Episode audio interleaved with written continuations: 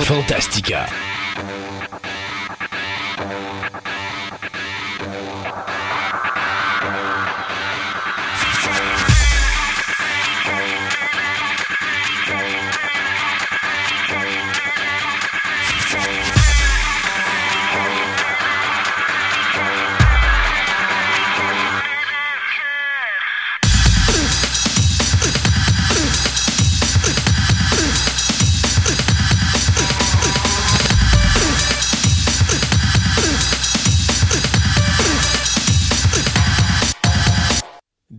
Mesdames et messieurs, à cette nouvelle édition de Fantastica.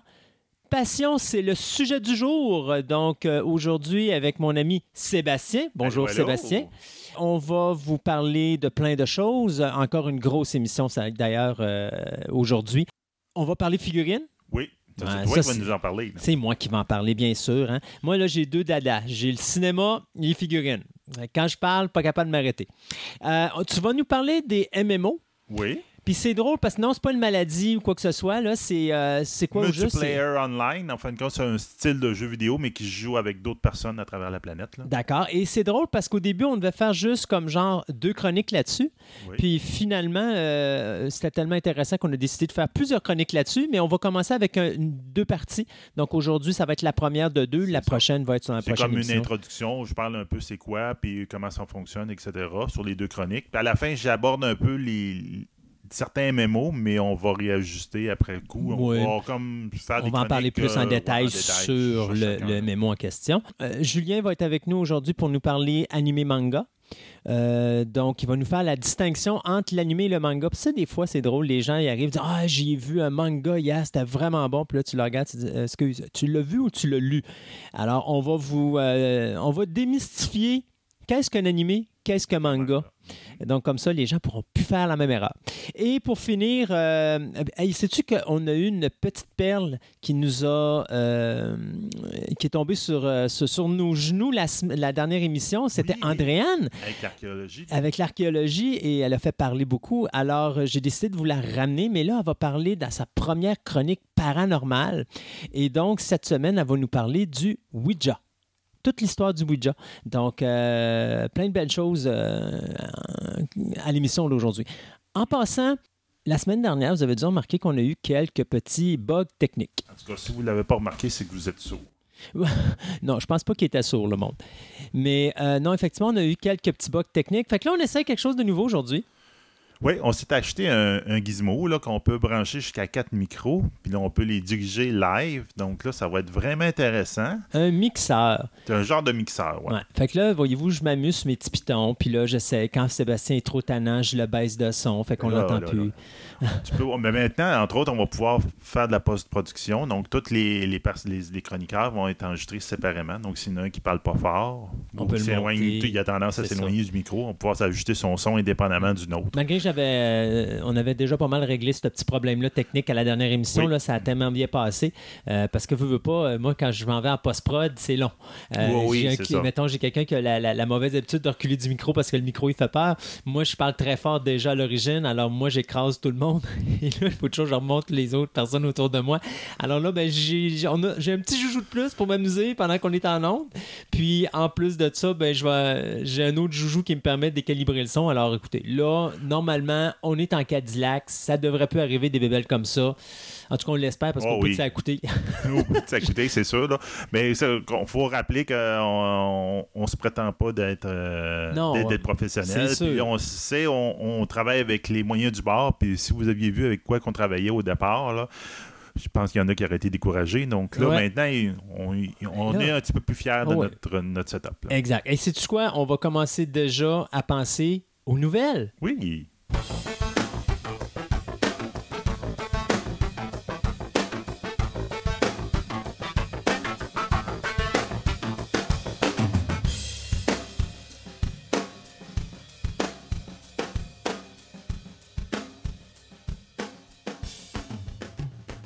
Ce segment de nouvelles vous est présenté par TPM OB Collection, l'endroit parfait pour nourrir vos passions, tant au niveau de la monnaie, du timbre, en passant par le jeu de société, la figurine, le comique et bien d'autres choses.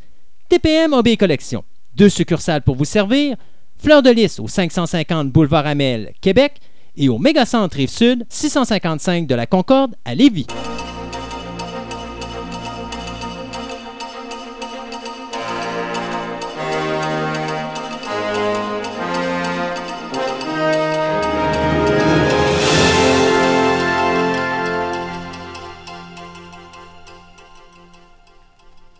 A cette mauvaise habitude euh, depuis le début de la série de starter nos nouvelles avec des décès. Alors je me suis dit, bon, pourquoi pas continuer? La question, c'est de savoir, j'espère que c'est pas nous autres qui, qui, provoquent les décès. Non, non, non, j'espère que non. C'est pour avoir des nouvelles, là? Ouais, non, c'est ça. Écoutez, euh, je vais, il y a quatre décès que je vais souligner cette semaine. Le premier, c'est le. Ça s'est passé sur le plateau de tournage de la série Walking Dead.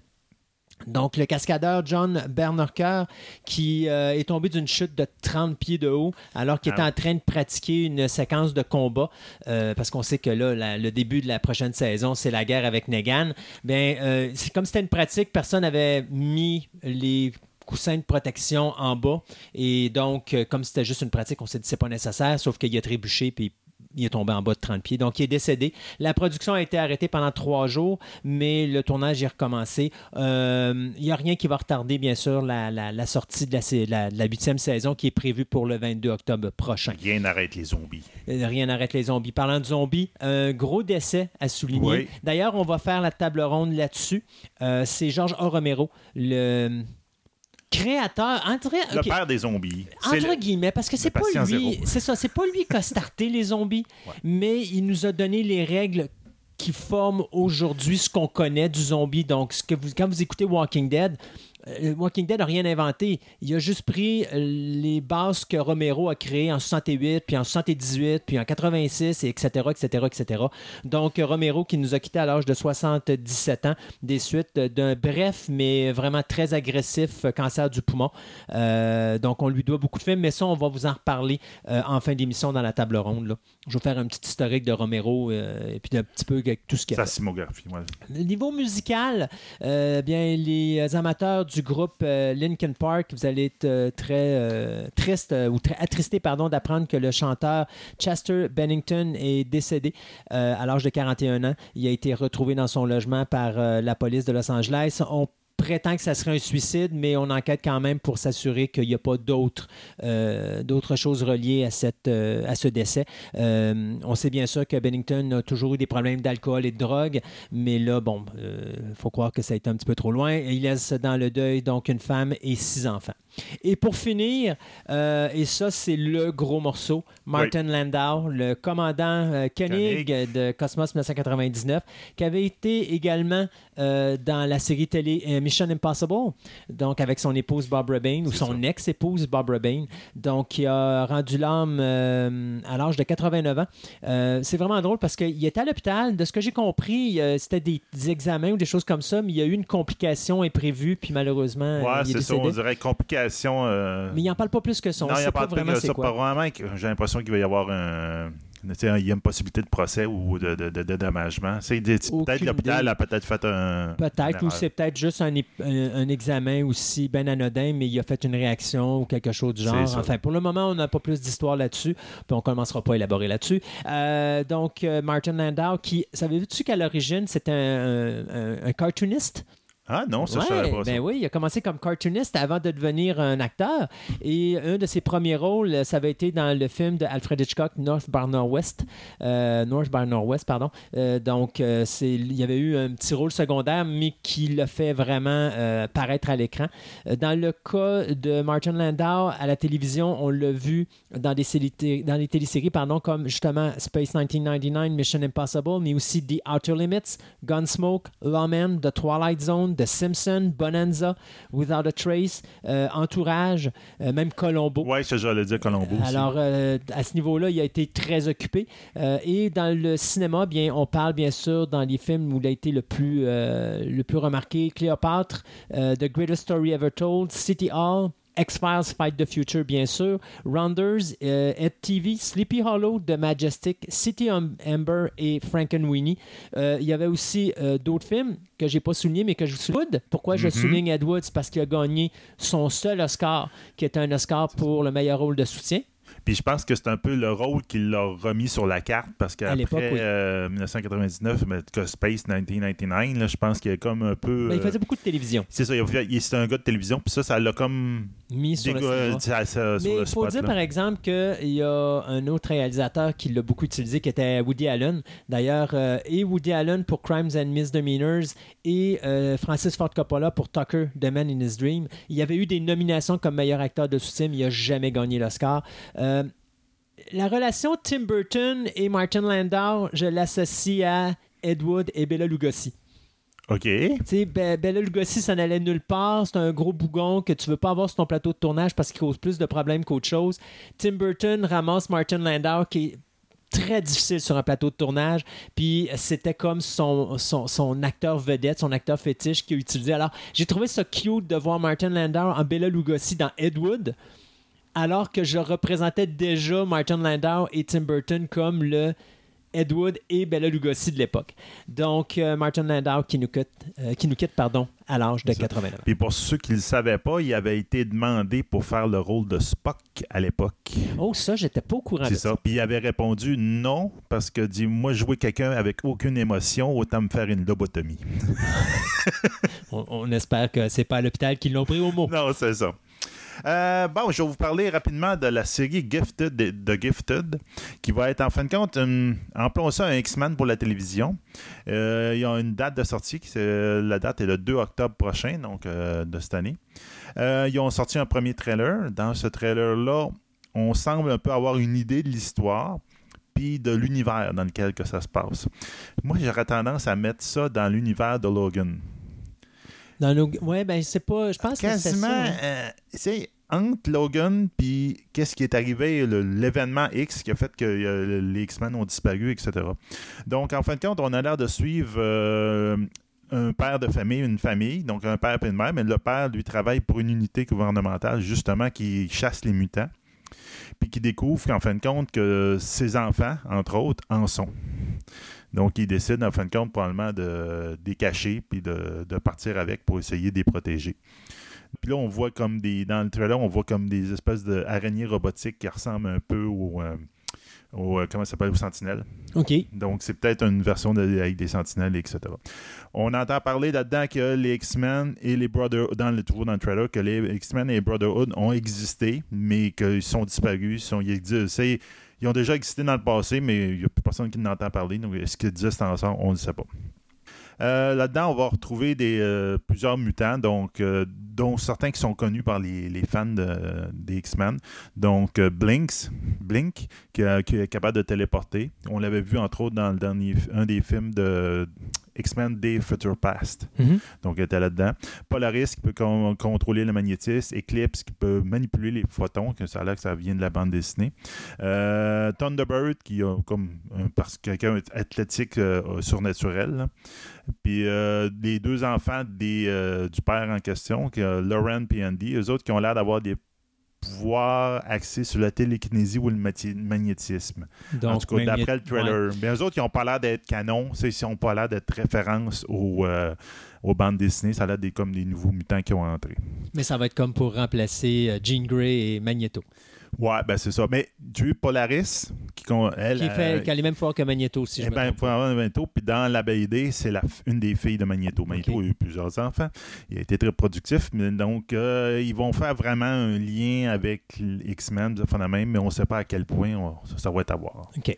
Euh, moi, je fais mon meilleur coup de pas. La semaine de ben, la dernière émission, j'ai fait une bévue en disant au monde que Hawaii 5.0, la vieille série, comprenait 14 saisons. Elle en comprenait 12. Alors, toutes mes excuses. À mon âge, des fois, le disque dur, il en règle. Ben, comme j'ai dit à ton âge, c'est plus un vinyle. Mais bon. Commence pas. Ceci dit, donc, euh, vous savez que la dernière fois qu'on s'est parlé, c'était la crise existentielle au niveau d'Hawaii 5.0 parce qu'on venait de perdre deux des quatre gros canons de la série. Ben oui. Ben, on s'est déjà viré de bord, fait qu'il faut croire que c'était pas trop compliqué, n'est-ce pas? Alors, euh, on vient d'annoncer l'addition de deux nouveaux euh, personnages et on a pris un personnage secondaire qu'on a mis en premier niveau. Alors, Yann Anthony Dale, qui, qui jouait le rôle récurrent de Adam Noshimuri, se- va devenir un régulier. Et donc, il va être recruté, euh, recruté pardon, par euh, Steve Margaret pour euh, se joindre à son euh, unité policière. Il y a deux acteurs donc, qui vont se joindre également à la série. Donc, Megan Rath, qui on avait vu dans le film Being Human, qui va se, se joindre. c'est un personnage qui euh, était un lifeguard dans un hôtel, puis qui avait été comme. Elle n'avait pas passé son examen de passage euh, dans la police, fait que Margaret va aller la chercher. C'est toujours inquiétant quand tu vas chercher quelqu'un qui n'a pas été accepté à la, dans. dans- Euh, ouais. Ouais, mais en tout cas. mais tu sais, c'est parce qu'elle doit faire des affaires tout croche. Ouais, ben, c'est parce que là, il y a deux anciens collègues qui sont partis sans Ouais. nous dire pourquoi. Donc, là, Ah, ouais, mais on va le savoir dans le pilote. Ben, on va savoir pourquoi, mais là, c'est là. C'est ça. Et euh, on va avoir aussi un former Navy SEAL. Donc, euh, euh, c'est Bula Cole qui va se joindre également à l'équipe. Donc, la huitième saison qui va être présentée euh, à la télévision à partir du 29 septembre prochain. Alors, pour ceux qui ont manqué la dernière émission et qui ne savent pas de quoi qu'on parle, ben, c'est que l'acteur Daniel Dekim et l'actrice Grace Park ont décidé qu'ils s'en allaient, eux autres, parce qu'ils ne gagnaient pas le même salaire que les deux acteurs principaux de la série télé. Euh, fait que, euh, comme vous pouvez voir, ça n'a pas été trop long. Ça a pris exactement une semaine et demie avant de les remplacer. Ah, ben justement, moi aussi, on va faire un, pas un mea culpa, mais un follow-up de quelque chose qu'on a eu euh, dans une de nos podcasts précédents. J'avais parlé des rumeurs euh, par rapport au nouveau Doctor Who. Toi tes rumeurs. Ben, en fin de compte, là, je commence à me dompter. Là, je, je vais en faire plus de nouvelles, puis je pense que les rumeurs, je vais les laisser tomber. T'es fin, je t'aime quand tu dis ça.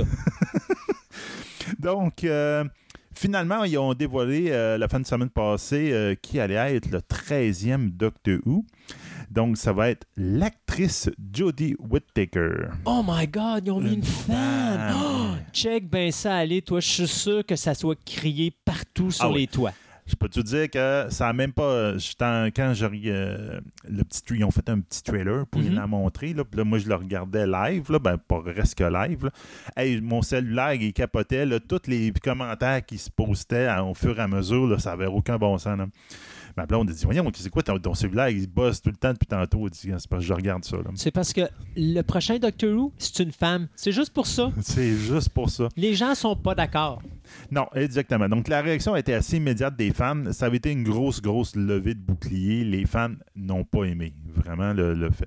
Pas nécessairement de l'actrice, comme il y en a plusieurs qui ont crié à la misogynie. là. C'est pas de la misogynie, c'est fait juste comme plus de 50 ans que c'est un gars qui joue ce rôle-là. Puis là, d'un coup, wow, on tombe sur une femme avec la même, la, ligne- la même ligne temporelle. là. Donc là, tu. Mais- euh, Mais c'est- moi, d'un côté, Doctor Who se prête bien à ça. oui, on Parce que son personnage, en réalité. Puis d'ailleurs, je pense que si. Je sais pas, c'est. Il garde tout le temps sa mémoire d'une Oui. entité à l'autre. Donc, ça risque d'être vachement drôle de voir le gars dans le corps d'une femme qui a vécu toute sa vie dans le corps d'un homme, puis là, soudainement, il est dans un autre corps. Tu sais, tu peux partir des choses vraiment vraiment, vraiment rigolotes, là. Puis vraiment t'amuser avec ça si tu es moindrement intelligent puis que tu veux vraiment abuser de ça. Tu sais, s'ils le font juste une fois, j'espère qu'ils vont l'utiliser à plein... euh, Ben, j'espère. En tout cas, on verra bien. En tout cas, BBC a répondu aux, fans, puis ils ont dit, euh, euh, en gros, c'est it's canon, so deal with it. Ben, c'est ça. Parce qu'en fin de compte, ça a confirmé le fait que bien du monde pensait, c'est que depuis, euh, pas cette saison-ci, la, la saison précédente, il y avait rentré une incarnation du Master, qui est comme le- l'ennemi, l'arch-ennemi du Docteur, puis qui était justement sa nouvelle réincarnation, euh, parce que lui aussi c'est un Time Lord, était une femme. Donc ils ont dit, garde, ils ont rentré ça dans l'histoire, ils dit que maintenant, si c'est possible, le Docteur va le faire, puis au diable le reste, il dit, euh, Mais, manger de la mais chenoute. non, non, pas manger de la chenoute, mais, mais moi, comme je dis, c'est sûr que s'ils ne s'amusent pas avec ça, euh, les fans vont probablement crier puis ils vont probablement dire Oh, on ne l'écoute plus. Mais s'ils s'amusent avec ça, qu'ils font ça d'une façon euh, divertissante, euh, parce qu'il y a plein de choses. Tu sais, t'as, t'as- t'as un gars qui passe à un moment donné toute sa vie à être du côté fort, là, soudainement, il se retrouve du côté faible, dans le sens qu'il n'y a pas les muscles d'un, homme, il n'y a pas la, la carrure d'un homme. Puis pire que ça, il n'y a jamais eu ces périodes. mais tu rigoles, mais tu sais, t'as, t'as de quoi faire qui est Ah vraiment oui, amusant, non, parce non, que là, non. tu as un homme qui se retrouve dans le corps d'une femme qui va vivre euh, ce qu'une femme vit qui a jamais vécu. qui n'a jamais vécu. Fait que tu sais, t'as de quoi d'intéressant à faire. Puis d'un côté, c'est plaisant parce que ça peut justement amener le gars macho qui écoute Doctor Who à voir son personnage qui est un homme vivre dans le corps d'une femme, puis soudainement voir des choses qu'il n'a peut-être pas pensé d'une femme, tu sais, parce que excuse-moi, je ne veux pas passer pour un sexiste, mais tu sais qu'il y en a certains, là, pour eux autres, les femmes, oh, oui, non, c'est plus bas que. Fait que le fait d'avoir ça, moi, je trouve que c'est une bonne chose si c'est bien fait. C'est ce que j'ai hâte de voir. En tout cas, parce qu'au moins, ben, au moins. Parce que moi, ça fait comme je dis, je suis un très, très gros fan de Doctor Who. J'ai pas écouté les dernières saisons parce que j'ai le nouveau, mhm. le, ben, le, pas nouveau, le, ce que le showrunner a décidé de faire, bien présentement, un des histoires pas très bonnes. Et je me rappelle que tu avais dit ici en ondes, quand il y aura le prochain, je vais écouter. Ben, exactement, parce que là, le nouveau showrunner, il change de docteur. Ben, c'est sûr, moi, je vais l'écouter, je vais, je vais me remettre à l'écouter. Puis, euh, euh, la chose aussi étant que l'ancien showrunner avait comme mentalité que c'était pas le docteur qui était important, c'était le compagnon. C'était lui le personnage principal de l'histoire et le docteur était devenu accessoire. Puis il n'avait pas compris le show. C'était un peu, c'était quoi qu'on parlait l'autre fois par rapport à Alien? Alien, que là, c'était plus l'Alien que dans les derniers films, c'était plus l'Alien qui était le personnage principal, c'était le robot. Là, tu dis non, non, c'est l'Alien. Le, titre du film, c'est Alien. Le titre de la série, c'est Doctor Who. C'est lui le personnage principal. Mhm. C'est celui que j'écoute. Là. Je veux pas écouter la personne qui est à côté. Donc, en tout cas, j'ai hâte de voir, mais en ce moment, ça déplie beaucoup aux fans. Puis c'est un show qui marche depuis 50 ans avec les fans. Mais il va falloir qu'ils délivrent la marchandise. Tu le sais comme moi. Les gens, ça chiale tout le temps. Puis à un moment donné, ils donnent la chance une seule fois. Puis là, ils se rendent compte, ah, finalement, c'est pas si pire que ça. Puis bon. Laissons la chance au coureur, puis on verra ce ça, que ça je suis d'accord, mais c'est parce que quand tu malmènes tes fans, là. C'est ça. Mais il faut à un moment donné que tu forces le changement. Oui. T'as pas le choix. Parce que sinon, à un moment donné, euh, c'est la même affaire que. Je vais te donner comme exemple Walking Dead. Walking Dead, qui avait des belles codes d'écoute. À un moment donné, ils ont tué un personnage, même deux dans la même série télé. Puis là, c'est comme. Euh, les gens ont crié au. au, non, ils ont crié à violence excessive, à tatati, tatata. On les a écoutés, on a commencé à censurer les épisodes, à mettre moins de violence. Qu'est-ce qui s'est passé? les codes d'écoute sont en train de dropper parce que justement, tu as écouté des gens qu'il fallait pas que tu écoutes. À un moment donné, il faut que tu forces des choses pour apporter un intérêt, changer des affaires. C'est pas tout le temps facile, mais des fois, il faut que tu le fasses. Puis je pense que c'est une bonne décision de faire ce qu'ils font présentement. De toute façon, ça fait 50 ans. Puis, comme je disais, Doctor Who, son esprit passe d'un corps à l'autre. C'est fait pour ça c'est pas comme si, mettons, on aurait fait comme on a parlé dans la dernière émission, tu prends les Fantastic Four, puis tu les transformes, puis là, tu en as un qui est noir, alors qu'en réalité, dans le comic, il est blanc c'est pas pareil. Là, c'est vraiment le personnage a la, a la, possibilité de mettre son esprit dans n'importe quel corps qu'il veut. Ça pourrait être un chien tant qu'à moi. Ah ça ferait pareil. Mhm. Tu sais, il y a la possibilité de faire ça, sauf qu'il faut qu'il le fasse d'une façon intelligente. Ben c'est ça, c'est un pari risqué. Oui, c'est un pari ce que risqué. Je trouve, je sais ce que je trouve dans l'idée. Mais pour des fois continuer... ça peut peut-être être, intéressant. Parce que des fois, à un moment donné, si tu tournes toujours avec la même salade, ben il y a des gens comme toi, Monique, qui vont dire, ben là, c'est pas c'est plus intéressant parce que c'est du déjà vu ou encore, euh, j'aime pas la direction qu'ils ont pris ou ci ou ça parce que là, le gars comprend pas c'est quoi Doctor Who. Mais si tu l'amènes dans une autre voie, mais que tu le fais d'une manière, OK, on n'a pas besoin. Tu sais, prenons un exemple, tu me disais tantôt, c'est toujours l'assistante, le, le, comment le, le, compagnon. Le compagnon, mais qui est toujours une femme, la majorité du temps. Presque tout le temps. OK. Fait que, tu sais, déjà là, il, il, faisait en sorte que les gens s'intéressent plus aux personnages féminins. Ben, c'est-tu quoi? Ils l'ont ramené. Ils l'ont mis à... Ils ont ramené l'intérêt euh, au personnage principal. Ils ont juste changé de sexe pour dire, OK, l'auditoire masculin, là, on va, on va vous rattraper du, euh, du compagnon, puis on va vous remettre sur le Doctor Who. Peut-être. On va voir. Euh, petite nouvelle rapide, juste pour vous dire qu'au niveau du film Justice League, ça continue à aller euh, dans la bonne direction. Euh, cependant, Junkie XL, qui devait faire la trame sonore du film, qui devait remplacer d'ailleurs, si je ne me trompe pas, c'était Hans Zimmer. donc, c'est Danny Elfman qui va prendre sa place finalement pour faire la trame sonore du nouveau film. Le film qui est cédulé pour sortir en salle le 17 novembre prochain. Donc, mais ça, il ne faut pas s'inquiéter. Les trames sonores de films, ça se fait toujours comme ça à la dernière seconde. Des fois, ils n'ont même pas un mois pour faire euh, la, trame sonore puis l'enregistrer et tout. Alors, euh, c'est là qu'on voit vraiment que les compositeurs de musique sont vraiment bons en pression parce qu'ils font vraiment un travail que je voudrais pas faire. J'espère, en connaissant Danny Hoffman, j'espère qu'il va faire un bon thème pour la- la- le film. là. Moi, je- Ouais. moi, je pense pas aller le voir au cinéma, là, lui. il Justice League? Ah, Il m'intéresse même pas. OK. Ben, tu vois, voyant Wonder Woman, j'ai comme l'impression qu'avec un peu de chance, puis dis-toi que, bon, c'est sûr que Zack, Zack Snyder a fait quand même beaucoup de choses, mais Whedon a quand même finalisé le travail, puis il a repris des séquences, donc, je sais pas, j'y donne sa chance, moi, parce Ouais, qu'avec ouais. après Wonder Woman, je sais que euh, Warner Brothers a été pas mal échaudé avec les mauvais commentaires concernant justement Suicide Squad, euh, Batman vs Superman, alors je pense que là, ils font un peu plus attention à leurs produits, fait que je pense qu'on risque J'espère. d'avoir une belle surprise avec euh, Justice League. Comme tu On dis, verra bien. on l'espère. Euh, OK. Hey, euh, justement, la fin de semaine passée, on a recommencé la nouvelle saison de Game of Thrones. Oui, c'est vrai. Puis Game of Thrones, euh, ils ont battu un record, ils ont fait un, un record historique où il y a plus que 10 millions de personnes qui ont écouté le premier épisode de la saison 7. Non, mais Hey, c'est. du monde, hein. faut faire attention parce que c'est pas vraiment un record. C'est un record pour, pour Game of Thrones. Ouais. Parce que Walking Dead, euh, je pense que c'est quoi, il y a quelques. Ben, ben, juste, la début de la, sept- la septième saison, on avait 27 millions d'auditeurs. Oh oui, on parle d'auditeur, mais là, on, On, parle, parle de- de- pour. C'est ça. hein. Pour eux autres, là. là. C'est pour la ça, série. pour, pour les autres là, présentement. Mais on s'entend qu'on ne regarde pas tous les, les downloads illégaux qui sont passés sur le net. Ah, ils, ils battent, Ben, ils battent tout le temps record. Dis-moi si je me trompe pas, je pense que j'avais lu une nouvelle à un moment donné qui disait que Game of Thrones était le programme télé le plus downloadé illégalement Ouais, sur le web. C'est probablement peut-être parce que HBO, je sais pas, il n'y a pas beaucoup de monde qui l'ont ou quoi que ce soit. pourrais En pas tout cas, on verra bien.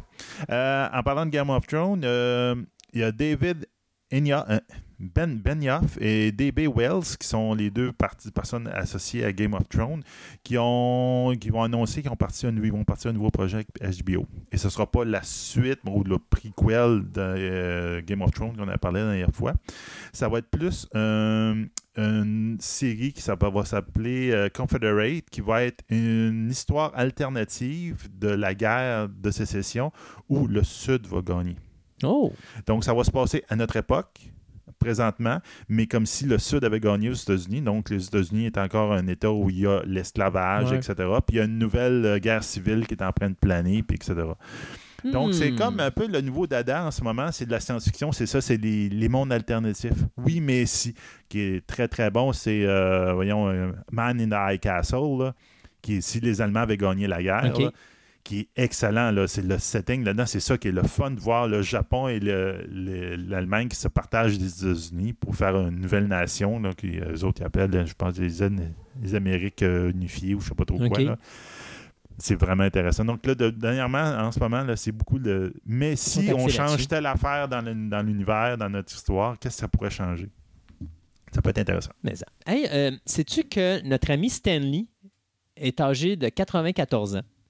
Et Stanley, pour ceux qui ne le connaissent pas, s'il y en a parmi vous qui ne le connaissaient pas, c'est le créateur d'une certaine façon de Marvel Comics. C'est le, figurant dans tous les films de Marvel Comics. C'est le figurant, c'est lui qui s'est tenu euh, pas loin du Watcher il n'y a pas si longtemps. Et euh, c'est le gars qui a créé les Spider-Man, Fantastic Four et compagnie. Alors, Tous les gros noms de Marvel, c'est lui. Oui, exactement. Alors, euh, le 18 juillet dernier, euh, notre ami Stan s'est rendu sur le célèbre Hall of Fame pour laisser ses empreintes sur son étoile qui avait été mise là en 2011. Et euh, il était accompagné de sa fille. Il y avait aussi euh, Kevin Feige, qui est un responsable de Marvel Comics. Il y avait James Gunn, le réalisateur de Guardian of the Galaxy. Kevin Smith, bien sûr, était là. Todd McFarlane d'Image Comics était là. Euh, il y avait également euh, Chadwick Boseman, qui est le Black Panther dans la, nouvelle série de films. Et aussi, il y avait son ami à M. Stanley, qui est euh, Nichelle, euh, Nichelle Nichols de Star Trek. C'est elle qui faisait Uhura dans la série originale. Donc, euh, il avait été accompagné de tout ce monde-là. Et euh, la raison pourquoi je vous parle de, ce, de, ce, de ce- ce- cette nouvelle-là, ben, un, c'est quand même de voir que Stanley, on continue à l'honorer pour toute son, œuvre et tout ça. De voir qu'à 94 ans, ce monsieur-là est vraiment encore très actif. Mais surtout, euh, il a rendu un hommage poignant à son épouse qui a perdu il y a quelques semaines. Donc, euh, son épouse euh, Joan, qui est décédée à l'âge de 93 ans. Je pense que c'était deux semaines précédant, justement, son, la célébration là, pour, pour lui, pour mettre ses empreintes sur le, le- Wall of Fame. Alors, Stanley qui continue son petit bout de chemin. Euh, Puis c'est un bon bonhomme, vraiment. euh, je ne l'ai pas a- a rencontré, mais il est très sympathique. Mais corrige-moi si je suis, euh, je suis dans, à côté de la traque, là, mais je pense que c'est une des premières fois qu'il qui honore quelqu'un, mettons, qui fait de la BD. Là, ça, on s'entend que c'est du comic book, ça doit pas être. Je le sais pas. pas dans le haut du pavé, là. C'est comme. c'est moi, je, je pourrais pas te répondre, je pourrais pas te répondre parce qu'il y a tellement d'étoiles sur le Walk of Fame que je ne sais pas si c'est la première fois. Euh, par exemple, euh, tu sais, je ne sais pas si Todd McFarlane n'a pas eu son étoile. Euh, je ne sais pas si Jack Kirby n'a pas eu son étoile. Il faudrait vraiment que je fasse une recherche là-dessus. Ouais, j'avoue qu'il y en a euh, pas mal. là, On pourra peut-être en parler la semaine prochaine. Ben, pas la semaine. Arrêter de parler de la semaine prochaine, mais on va parler de la prochaine, la prochaine émission. fois, là, ouais, c'est ça, parce que ça pourrait être intéressant. Petite dernière? Une toute petite dernière. Ah, ben, Stargate. Stargate, on s'entend que ça a été euh, un film à succès, ainsi qu'une trois séries, en fin de compte, qui ont, qui ont Mm. très, bien, très bien fonctionné. On avait parlé justement de Stargate Universe en dernière, euh, Oui, parce qu'il y avait un rappelle bien. comique qui allait compléter la série télé. C'est ça. Donc, euh, au Comic Con, M- euh, de le dernier Comic Con, mais MGM a finalement annoncé quelque chose de différent. Donc, Mhm. en fin de compte, il y avait des grosses pancartes, des grosses affiches. Pas du ouh, du coudon, il va y avoir une nouvelle série? Puis, en fin de compte, ben, les fans ont été un petit peu déçus parce que c'est pas une nouvelle série, mais ont été intrigués parce que ils ont décidé de faire une prequel sur la forme de court-métrage sur le web Oh, OK, des webisodes. des webisodes. Donc, 10 épisodes de 10 minutes qui vont suivre Catherine Langford, la, la fille de l'archéologue qui a trouvé les Stargate dans, vu- en Égypte. qu'on a- avait vu dans le pilote de Stargate euh, SG-1. C'est ça. Puis on, aussi, on avait vu aussi, ben, rien que voir là, dans, le, dans le film. On l'avait vu aussi dans le film. Euh, donc, cette série-là va être disponible sur un nouveau service de streaming qui va s'appeler Stargate Command, que MGM va mettre sur pied. On on- c'est comme on parlait l'autre fois, c'est les services de streaming, même, le service online, de Mm. vidéo online, puis tout, là, tu là, c'est la, la porte d'entrée Ouais. que vient de se donner. Qu'ils vont faire une petite série par rapport à ça. Est-ce qu'ils vont mettre les épisodes de Stargate, les anciens dessus? Est-ce qu'ils vont faire d'autres séries, puis un peu comme Amazon, etc.? Je ne sais Je pas. pense pas. Ils ont arrêté parce que les codes d'écoute n'étaient plus là. Puis euh, même si on repartirait. Tu sais, déjà, il faut que tu te dises qu'il y a encore le projet d'Emmerich là, parce qu'il va repartir encore une nouvelle trilogie de Stargate. Là. Ouais. On va attendre de voir ce qui va se passer. Mais Stargate, c'est sûr que ça a été bon à l'époque, mais je suis pas sûr que ça va reprendre. euh, En tout cas, je sais pas. Mais en tout cas, ben, c'est- au moins, c'est euh, le, le- le début du streaming pour MGM. Donc là, euh, ça peut avoir quelque chose d'intéressant. Ben, mais en tout cas, j'ai encore là, je sais pas. C'est moi, j'ai tout le monde sort de leur service de streaming. Tout le monde pense qu'ils vont, le monde vont payer pour chacun des services de streaming online. À un moment donné, le monde dit, ils n'ont pas l'argent pour payer pour tout le monde. Mm. Là, c'est comme. Ils devraient s'unifier sur quelque chose, une bannière euh, commune, là, un peu comme Netflix. Ça va venir. Ça va venir. Ça va venir, ça. Là, ils essayent tout bord. Puis... euh, C'est ça.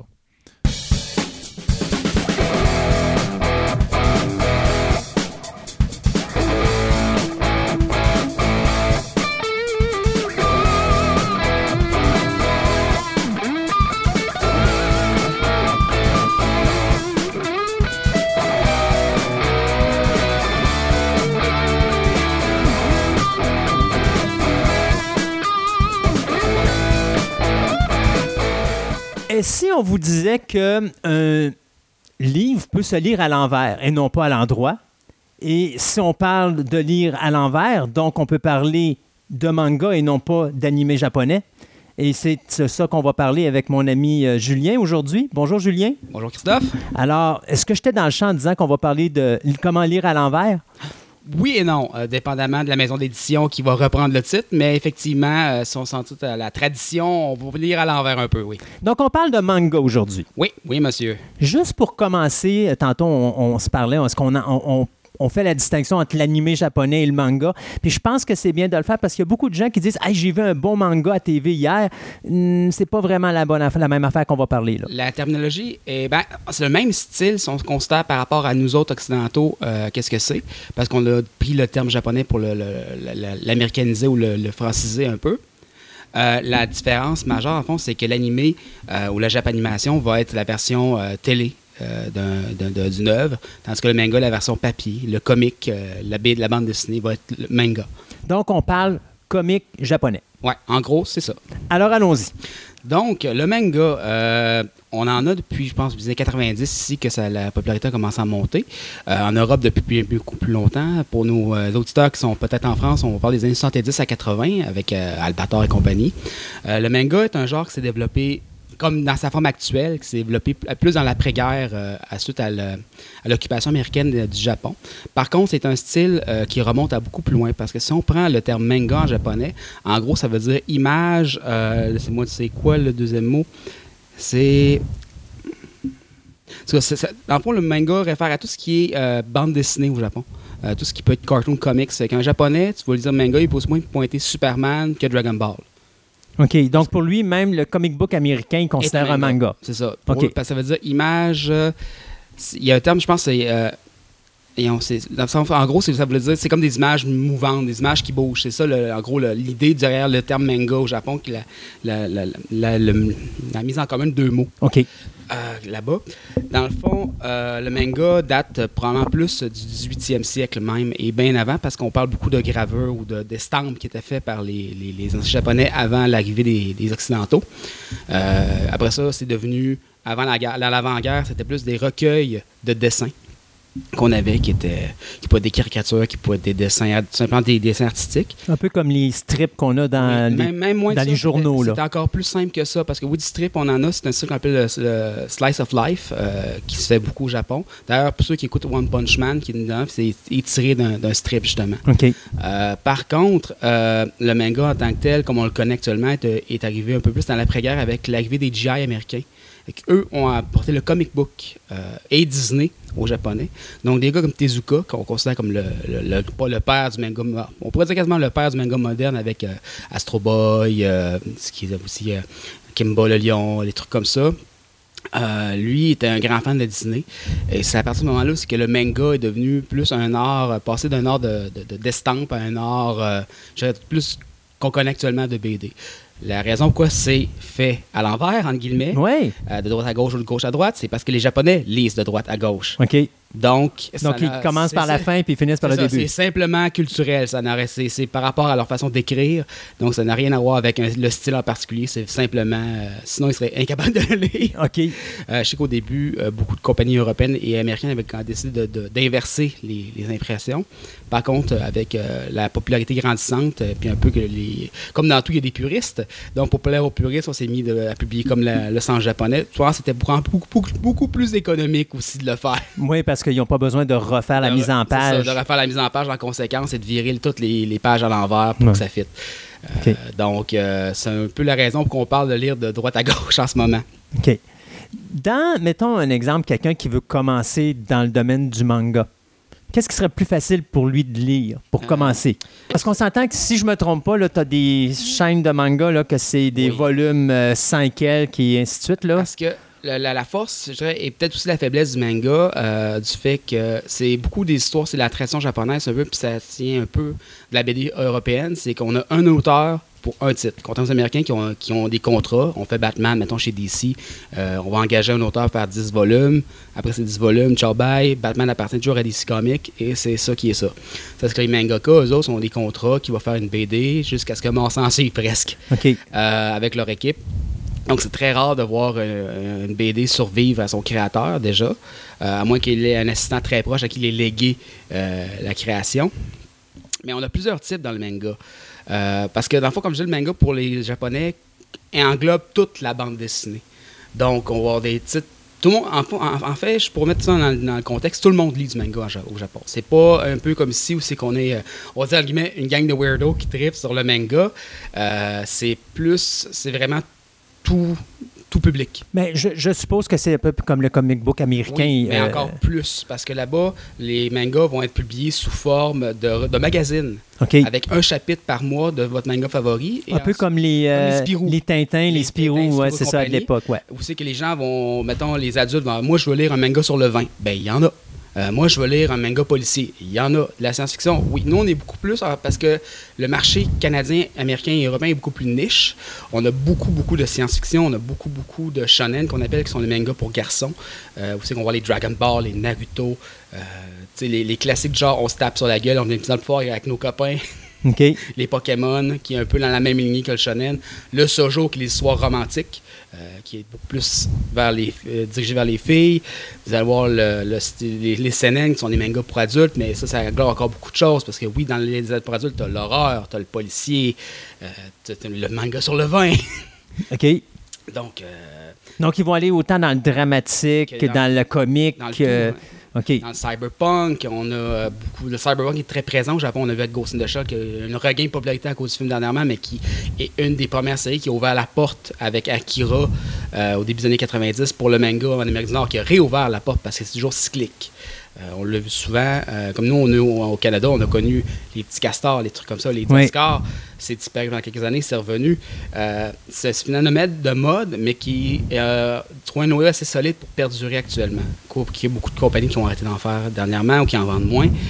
Mais euh, on est dans un élément qui est là pour durer. Ce D'après moi, ce n'est pas un phénomène de mode actuellement. OK. Je vais revenir à quelque chose que tu as parlé tantôt, parce que tantôt, on parlait de la différence ou la distinction entre l'animé japonais et le manga. Là, tantôt, on parlait d'Albator, on parlait de Goldorak, on parlait du petit castor, on, parlait, on peut parler de. Demetan et tout ça. Ça, c'est de l'animé. Mais est-ce que c'est des animés qui ont été créés à partir de manga ou c'est des mangas qui ont été faits à partir de l'animé? Ceux-ci, euh, généralement, c'est un peu comme la littérature. Euh, la- la- est fait à partir du manga. Euh, comme Naruto, Dragon Ball, les mangas étaient sortis bien avant. Euh, ce qui est un problème souvent parce que souvent les séries télé rattrapent le matériel source, donc on retombe dans les fellers, en guillemets. Euh, comme pourquoi que Rogue One est un feller de Star Wars, c'est un peu le même principe. On fait ce qu'on a, ce qu'on, le peu d'histoire qu'on a, on remplit un trou qui n'était pas le manga, puis on essaie de faire quelque chose avec.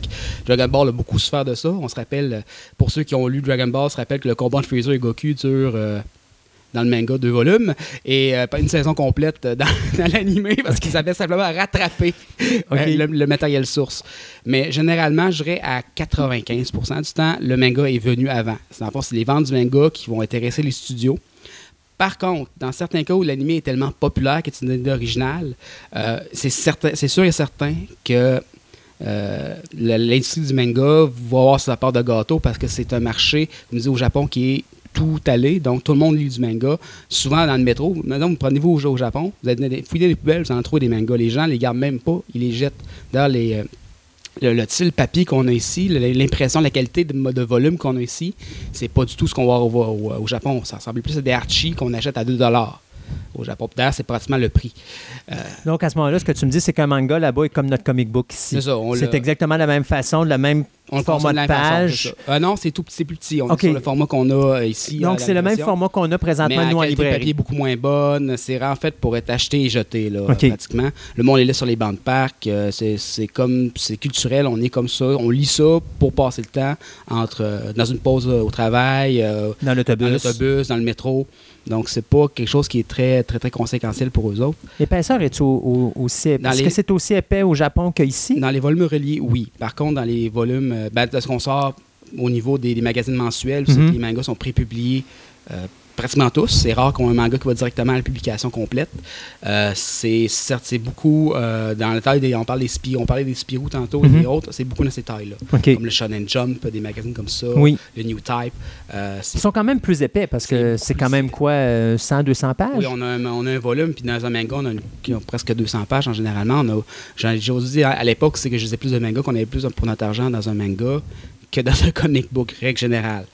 Euh, par contre, le manga est un style qui se fait beaucoup en noir et blanc. Hmm. Très, très peu de couleurs, mais ça, ça vient du fait qu'il travaille beaucoup à la plume.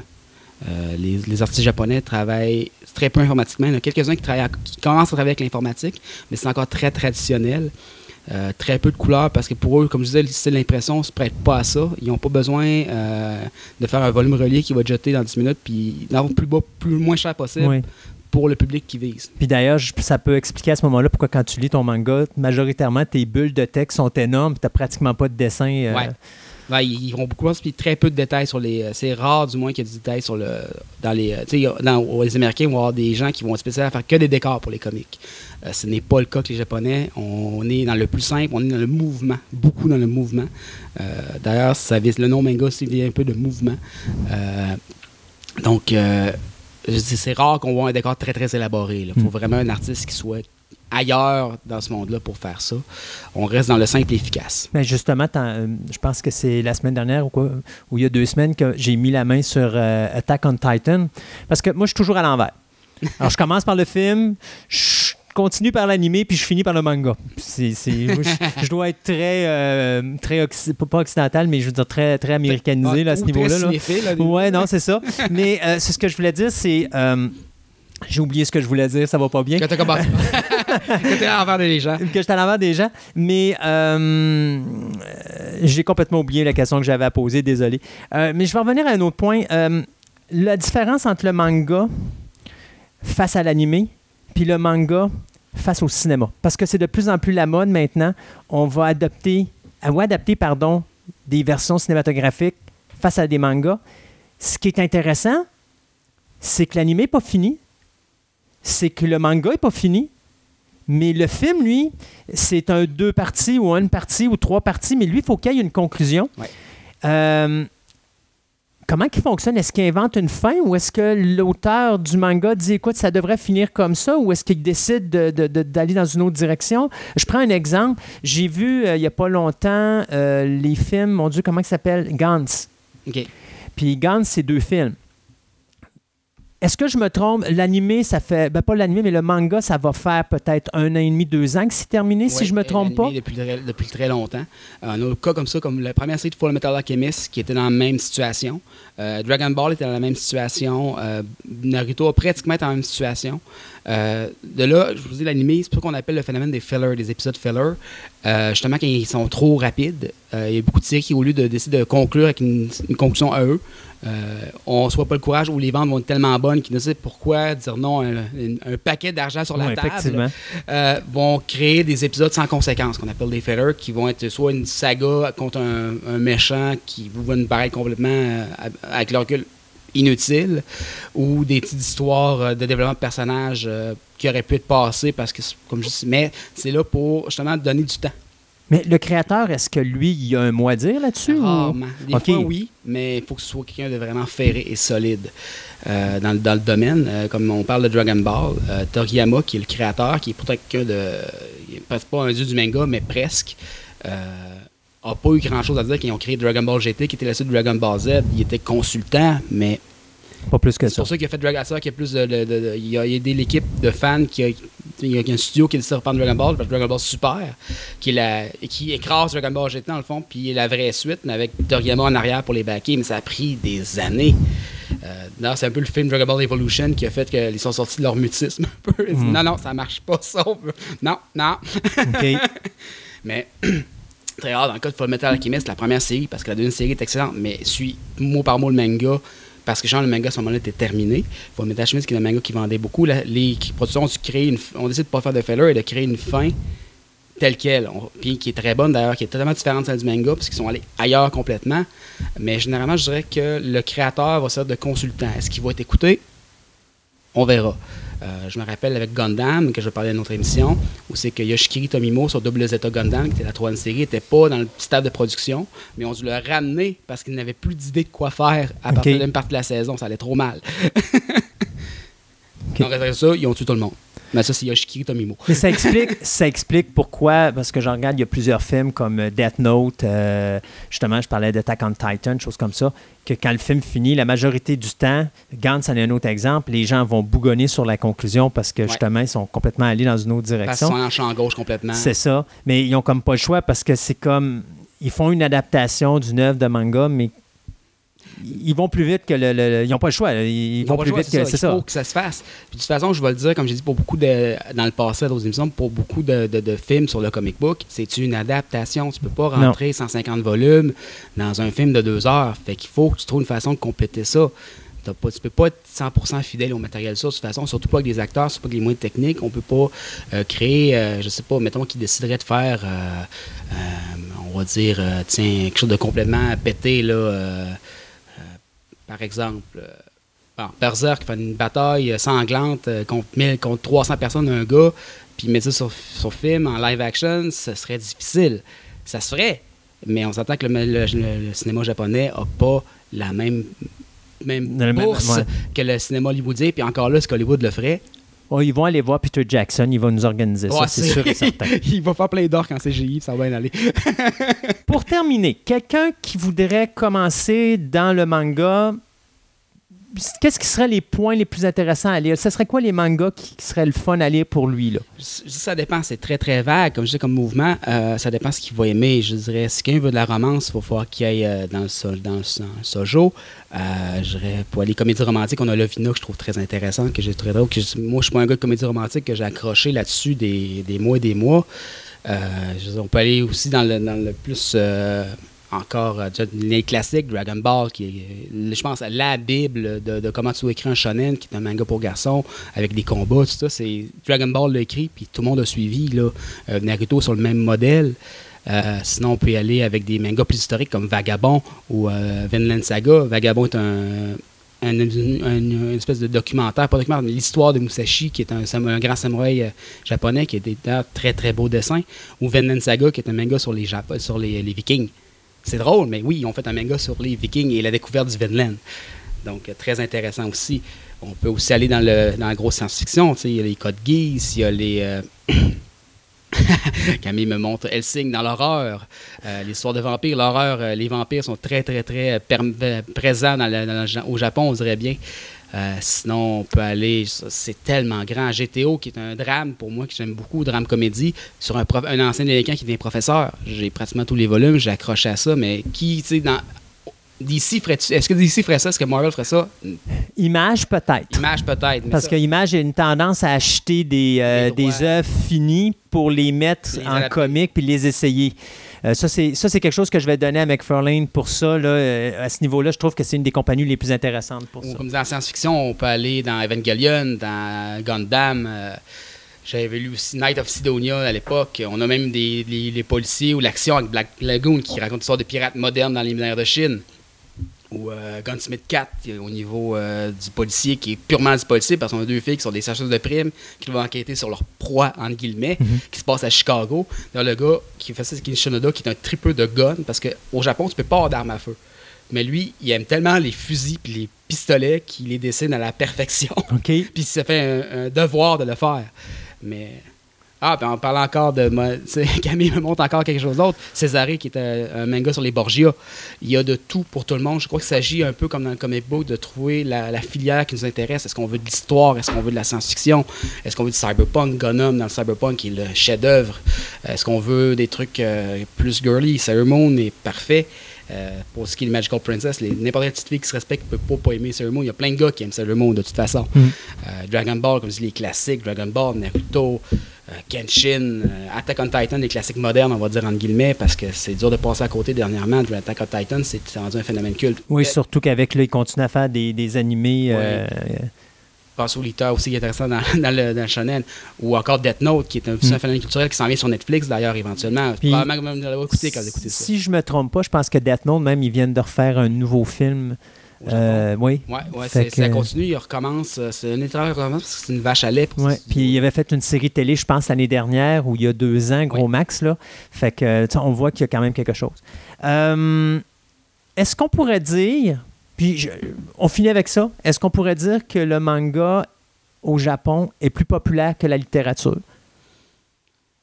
Oh, euh, je dirais plus accessible, possiblement. Plus populaire, je pourrais pas le dire. Euh, par contre. Dans un, parce qu'on ne se le cache pas, là. On est dans une on pourrait dire dans une génération où la lecture, les gens achètent un livre à la librairie, c'est de moins en moins parce que tout est sur Internet maintenant. Puis euh, habituellement, si on n'a pas un écran devant nous, c'est pas c'est pas c'est pas lisible. Euh, mais je me demandais, est-ce que est-ce que le manga au Japon ne devient pas une. Parce que tantôt tu parlais, ils ont fait un manga sur les Vikings. Ils ont l'air à, faire des choses historiques est-ce qu'à ce, moment-là, ils ne servent pas de ça comme, euh, comme médium? Donc, à ce moment-là, est-ce que ça ne devient pas un médium plus intéressant ou plus accessible, comme tu disais tantôt, que la littérature est donc plus populaire que la littérature? Ils s'en servent déjà dans les écoles. ouais, Camille me pose la question est-ce que les, les, mangas sur tablette au Japon Pas tellement. Bizarrement, au Japon, ce qui est drôle, c'est que le téléphone intelligent n'est pas devenu quelque chose de, de, de populaire avant-dernièrement. Il était encore sur vieux Sony euh, à petit écran flip pendant longtemps parce que ça les intéressait simplement pas, probablement à cause de langue japonaise qui a trop de caractère de toute façon. Euh, mais tu peux dire que oui, la littérature au Japon, je dirais pas qu'elle prend le bord. C'est sûr que le manga est beaucoup plus accessible. Les gens vont tendance à acheter ça parce que c'est pas cher, c'est rapide, c'est accessible, tu peux lire rapidement. Euh, mais comme je disais, Vagabond, par exemple, qui est une histoire, de Musashi, tu peux lire un livre d'histoire rapidement en BD être très proche de la réalité de, la réalité de ce qui s'est passé. Romancer un peu. Mhm. Un roman est romancé. Non, non, c'est Par sûr. définition, tu n'étais pas là. Donc, euh, oui, ça, c'est plus accessible, probablement plus populaire, parce que c'est justement, c'est, euh, c'est, c'est comme du McDonald's, la littérature. C'est que tu achètes et tu consommes. Même si c'est des œuvres très intéressantes, mais on se dit pareil, c'est fait pour être consommé rapidement. Pas cher, rapide. Ben, Julien, merci. Ben, merci à vous. Alors, euh, ce qu'on va faire, ben, de toute façon, on va s'en reparler d'autres, euh, d'autres mangas, des titres, mais là, on va toucher à des points plus spécifiques. Oh là. oh oui. Et on va faire aussi la même chose du côté de l'animé. Fait que euh, ça, ça va être l'avantage de Julien. Il connaît tout ça, alors il va pouvoir nous démêler tout ça avec euh, grand plaisir. Julien, encore une fois, un gros merci. Et nous, on s'arrête juste quelques petites secondes et on vous revient tout de suite après.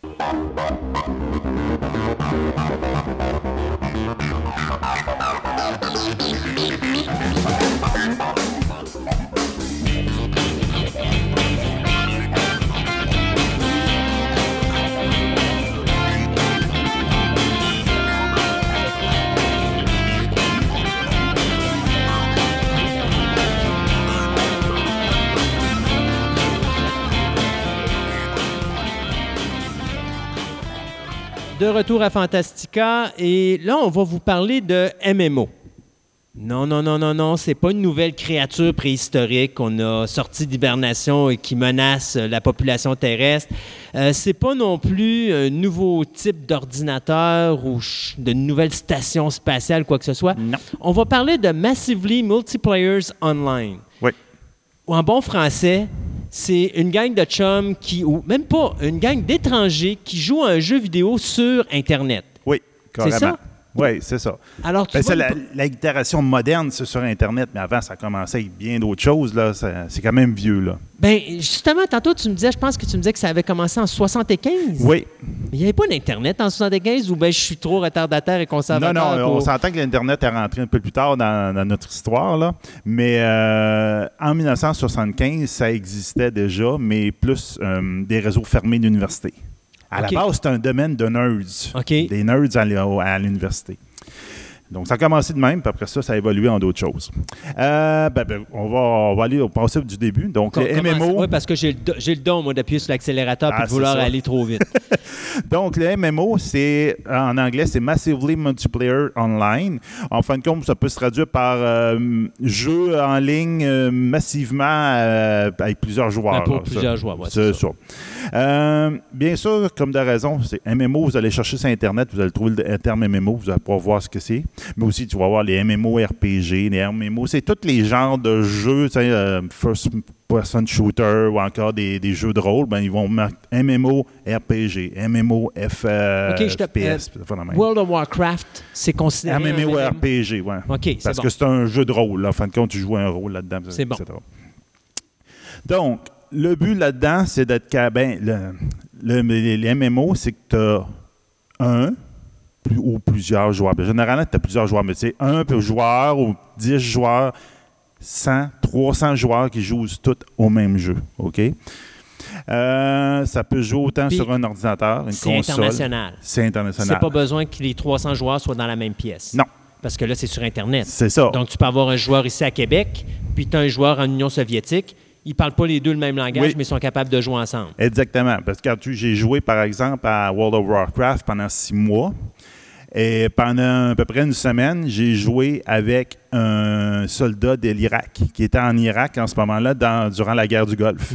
Puis dans ses temps libres, ils, ils- eux autres s'est fait installer une tente puis ils jouaient à World of Warcraft là-dessus. Parce que c'est un bon moyen pour euh, l'esprit d'équipe, Oui, etc., oui. pour l'armée.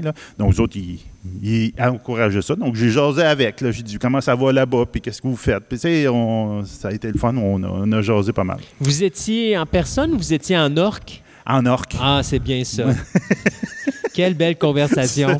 J'imagine la j'imagine le, le- le langage euh, ben, en tout cas, le langage auditif face à la traduction qu'on est- qui était obligé d'être écrit par en dessous là. Ah, complètement différent, c'est ça. Euh, donc, c'est ça. Donc, ça peut jouer autant sur un ordinateur, Mhm. sur une console.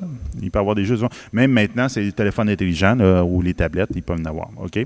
Mais dis-moi, je pense que comme les nouvelles consoles de jeux, euh, justement, que ce soit Nintendo ou choses Euh, comme ça, ben, pas maintenant c'est PlayStation, ouais, excusez là, mais euh, Ouais, mais Nintendo, Mais- il existe encore. ouais, même mais si- comme les nouveaux PlayStation, comme PlayStation 4, tout Ouais. ça, eux autres doivent en avoir parce qu'on Oui. peut se connecter sur Internet. là, de- Oui, il y en a carrément. Donc, maintenant, on peut faire ça. Mais Avant, euh, il y avait même un système plus réseau. On va voir ça tantôt, là, mais il y a différentes ma- manières de, de se de se loguer ensemble. Euh, le père de toutes les, euh, les MMO est considéré comme un jeu qui s'appelait Maze War, qui était un jeu qui permettait en fin de compte des joueurs qui se promenaient dans un petit labyrinthe fait de, petites lignes sur ordinateur, là, puis ils se tiraient dessus. OK. OK? Ça, ça date d'avant 1975. Mais ça, c'est comme, c'est c'est le premier premier. Ça se jouait à ce moment-là, on s'entend, souvent, c'est des réseaux d'université. Il n'y a personne qui avait de modem vraiment chez eux. Il n'y a personne. Donc, c'est des- l'université qui avait son réseau. Puis là, les- le monde euh, installait le logiciel sur, dans le réseau, puis jouait à l'interne, donc dans un local dans l'université. Euh, mais à cette époque-là, quand ça a commencé, on s'entend que c'est plus. Il n'y a pas de compagnie. Il n'y a pas de compagnie qui vend ça. Il n'y a pas de com- compagnie qui commercialise ce genre de produit. Donc, c'est fait par monsieur, madame, tout le monde. c'est fait par Enfin, monsieur- les étudiants. les étudiants. On s'entend. C'est monsieur, madame, tout le monde, mais il fallait qu'ils soient bons en informatique. Là. Oui. Donc, euh, ça- la plupart ont commencé, entre autres, au MIT, en- aux États-Unis. Donc, Qu'est-ce que le MIT? euh, C'est un une, événement? Une école, non, c'est une université, c'est une. euh, un Pour l'informatique. Ouais, ben, euh, les sciences, l'ingénierie, puis ça fait la même. OK. Donc, tout ce qui rappelle à la science. Je te trouverai l'acronyme exact, ce que ça veut dire. Euh, donc, à eux autres, en ce moment-là, ils programmaient, donc des nerds, ils programmaient leur jeu, puis ils partaient ça. Donc, le premier vrai, bon, on peut dire MMO comme tel, là, il s'appelait, euh, le premier jeu d'aventure, il s'appelait Aventure. Oh! Adventure. De- Ouais. Ils n'ont pas cherché le titre bien loin. là, c'est- Ben, c'est très original. ah oui, oui. Donc, ça a sorti en 1975 et c'était un jeu d'aventure texte. Donc, au, au départ, ce n'est que du texte. Ça ressemble même pas à quand on jouait à King Quest. Ça même King Quest, il y avait un peu de graphiques, Mais ça etc. serait peut-être l'ancêtre du Donjon Dragon. Ouais, c'est ça. Donc, tout ce que tu devais faire, ben, il fallait que tu le tapes. Puis, le- les conséquences de ce que tu faisais, ça t'apparaissait en forme de texte. Comme un livre dont vous êtes le héros. À peu près. Mhm. Donc, euh, à ce moment-là, ça, c'est le premier que là, ça a fait comme un buzz. Il y a du monde qui sont partis là-dessus. Puis à partir de là, ils ont sorti plein de clones de ça. Comme on dit, c'est c'est ce qu'on appelle, on pourrait appeler des, des, euh, du freeware ou ça fait même présentement, ce qu'on appelle. Donc, quelqu'un prend le code et dit Oh, c'est intéressant ça, je vais le modifier, je vais l'améliorer, je vais rentrer d'autres affaires. Donc, à partir de là, en 1975, il y a le premier. Il y a Zork, qui est sorti en 1977. Mais surtout, il est sorti quelque chose qui s'appelle MUD. M-U-D. C'était Multi-User Dungeon. OK? En 1978. Ça, ça a été le gros buzz. Ça a été l'affaire qui a parti tout Le un peu MMO. le MMO, là, en tout cas, cette, cette mode-là, à cette époque, mode, mode, donc à cette époque-là. Euh, ça jouait sur- sur- justement sur les serveurs d'université, OK? À un tel point que, euh, à un certain moment donné, les, euh, les enseignants des universités, entre autres des universités du UK, au, Essex, l'université, ou encore au USA, ils ont fini par appeler le mode, ils l'appelaient Multi-Undergraded Destroyer. Parce qu'en fin de compte, il y a, du- il y a tellement d'étudiants qui jouaient à ça qui les professeurs trouvaient qu'ils perdaient leur temps puis qu'ils sont en train de perdre leur, de, de- de Ouais, mettre leur de étude leur au, euh, cours leur et tout ça, cours, ouais. etc.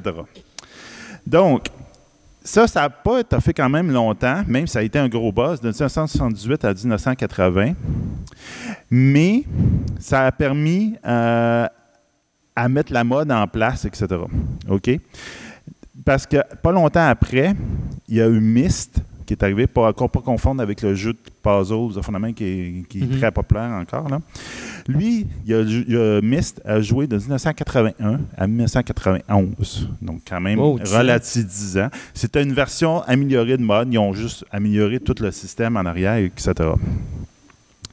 Ça a permis, ça, ça a roulé Puis là, on est, on est en plein milieu de la création d'Internet. ah oui, oui, on est sur le bord. Là. On s'entend même l'Internet, c'est pas encore très, très Pas en populaire, 81, mais en c'est pas- 91, c'est déjà installé. C'est ça, c'est ça. Donc, mais il a joué jusqu'au moment, en 1991, quand l'Université euh, d'Angleterre a mis au rencard le dernier ordinateur qui pouvait rouler ce logiciel-là. OK. Il a dit, garde, dit, il est passé date cet ordinateur-là, on met la plug à off, puis à ce moment-là, le jeu est tombé. Mais depuis le temps, vous pouvez encore le retrouver sur Internet parce qu'il y a du monde des nostalgiques qui l'ont remis en vie sur des nouveaux serveurs plus modernes. Puis qui l'ont. Donc, on pouvait encore jouer. Si vous cherchez un peu, vous allez pouvoir le trouver. Y a-tu du graphite? euh? Non, aucun OK, graphique. c'est vraiment juste de corde. Vraiment juste du OK, texte. wow. Donc, c'est ça. Donc, ça, c'est vraiment le. C'est le, le- Ça, c'est être no- nostalgique vrai, là. Ah oui, oui, non, non. Ça, c'est. c'est Surtout vraiment- aujourd'hui. C'est ça, surtout aujourd'hui. Euh, surtout qu'aujourd'hui, regarde, euh, avec les textos, Ben il n'y a, a plus personne qui tape ou presque. Donc, euh, en 1987, il y a euh, un, un monsieur qui s'appelle Neon Falcom, qui est le créateur d'un jeu de rôle qui s'appelle Slayers, OK, avait eu à ce moment-là l'idée d'un jeu online qui permettrait une totale liberté aux joueurs. OK? Ça veut dire que où le joueur, pour ça y tentait, pourrait faire genre un boulanger et non pas juste sortir et aller tuer des monstres. OK. Il y a eu comme cette idée-là. Ça a pris pas trop longtemps, mais en 1989, il y a un jeu qui s'appelle Avalon The Legend Live qui est apparu. Dans ce dernier, qui était toujours texte, on s'entend, on parle toujours de texte, les joueurs avaient accès à un système économique. Donc, la personne avait la possibilité de faire des plantations, de labourer ses champs. Il y avait la possibilité de faire délire des gouvernements. Donc, d'autres joueurs, ils pouvaient dire Mhm. Ah, Je voudrais être le maire du village. Non, il faut dire des gouvernements. Puis à ce moment-là, il y avait une course hiérarchique qui pouvait se, se former dans les villages. Je dis Bon, je suis une lumière, toi, tu es mon conseiller, etc. Puis après ça, différentes principautés pouvaient se faire la guerre. Donc, différents groupes de joueurs pouvaient se faire une guerre. C'est un peu un style civilisation. Ouais, mettons, c'est ça, une base de civilisation. C'était aussi le premier euh, jeu qui faisait affaire, euh, il faisait, euh, il prenait l'importance, euh, beaucoup d'importance pour l'habilité du joueur. Ok, Avant, c'était un système de niveau. Tu as pris de l'expérience, tu es 15e niveau, ben, tu vas casser la gueule au premier niveau. Mhm. Mais là, il y avait comme un effet d'habilité. Donc, si tu étais plus vite sur les touches, tu étais capable de faire des combinaisons de touches, ben là, à ce moment-là, tu étais meilleur que le même si le gars, il était plus haut niveau que toi. Mhm. Donc, ça ramenait un autre niveau que là, il fallait que tu te pratiques, il fallait que tu, tu sois habile. OK? Donc, ça, ça avait vraiment fait comme euh, euh, un, autre genre de jeu qui, est rentré. À peu près à la même époque de mode, on en retourne un petit peu dans le temps, il y a un autre genre de jeu qui est apparu, qui est apparu sur, euh, sur un système très particulier qui s'appelait Plateau. Le système Plateau, c'était des, euh, ordinateurs éducationnels qui existaient dans les universités ou dans les écoles. OK? C'est un- ça, on voit ça souvent dans les films, de, les vieux films des années 80. Ça fait la même un ordinateur avec des lignes, tout est en vert, là, Mhm. puis avec des dessins, ça fait la même. Donc, ça a été un ordinateur qui était pensé pour le dessin de manière éducationnelle, mais eux autres, ils l'ont comme adapté, puis ils ont fait là-dessus des jeux avec des graphiques, des semblants de graphiques. On s'entend, c'est très semblant à cette époque-là. là. Donc, euh, les jeux qui ont marqué un peu cette époque-là, c'est Oubliette, Moria, donc Avatar. Donc, on voit tout de suite, là, y on voit Oubliette, les Français qui sont un peu rentrés là-dedans. Puis à Moria, ben là, on tombe à Le Seigneur des Anneaux, ça fait la même. Donc, les univers fantastiques déjà créés euh, dans les livres. Euh, tous ces systèmes de- là-dedans étaient assez semblables. C'est juste la différence, c'était pas des jeux compétitifs, c'était des jeux coopératifs. Ça veut dire que, un peu comme le modèle édu- éducationnel de ces ordinateurs-là, c'était fait pour garder plusieurs joueurs se mettaient ensemble pour essayer de résoudre un problème pour pouvoir passer. Donc, rentrer dans le donjon, ouvrir la porte, il fallait faire telle chose, telle chose. Ben, des fois, ça peut être des, des- des- opérations mathématiques, ou etc. Donc, ça peut être des énigmes. Puis là, tu pouvais compétir. Là, on est vraiment à la base de Donjon Dragon. Ah oui, oui, là, c'est ça, on est vraiment plus. Avec un petit peu de graphique, ça, on s'entend, mais peut-être un- il dessinait une porte, la porte s'ouvrait, mais c'est, c'était bon. tu ne te déplaçais pas vraiment là-dedans, OK? Donc, sauf que malheureusement, cet ordinateur-là, comme il était très, très centré sur les universités, centré sur les écoles, très rare, donc ça n'a pas eu tout l'intérêt que Mod a eu euh, à l'époque. À date, à tous ces moments-là, tous ces ordinateurs, ces, ces, ces logiciels-là étaient développés, comme je disais tantôt, par des fans. Donc, des, du monde, des, té- des, des nerds, OK? Des universitaires. Ben, des, gens qui sont. Oh, c'est leur métier de faire la même. Donc, oui, ils jouaient à un moment donné avec le- leur ordinateur dans le réseau. Les modems sont rentrés tranquillement. Mist, à un moment donné, c'était un des, premiers qui permettait en modem. OK? On s'entend qu'un modem, là, c'est simple, c'est que tu es chez vous, tu es ton ordinateur, tu te collègues avec un modem à l'ordinateur de l'université et tu joues là. mais ça te permettait d'être chez vous. Mais l'Internet, est, est- là, es-tu arrivé encore? ou- Ouais, il est sur le bord, je te dirais, mais c'est pas encore euh, très exploité parce que c'est très, c'est très dispendieux, entre autres. Fait que, à ce moment-là, parce que tu sais ma, Oui, oui, visualisation cinématographique, là, euh, est-ce qu'on peut associer ça au film Wargame de 1984? Exactement, parce que le jeune se connectait sur un serveur puis essayait d'aller chercher les jeux ou de faire la même, puis de jouer avec le Puis serveur. là, il est tombé sur le Pentagone sans le savoir. Exactement. Ok, je comprends Sur la, machine, là, puis euh, Ouais. il a joué avec la machine. Donc, c'est carrément ça cette époque-là. C'est pas comme Internet, on peut dire, c'est un réseau décentralisé que tu te promènes un peu partout. On n'est pas encore rendu là à ce moment-là, à cette époque-là.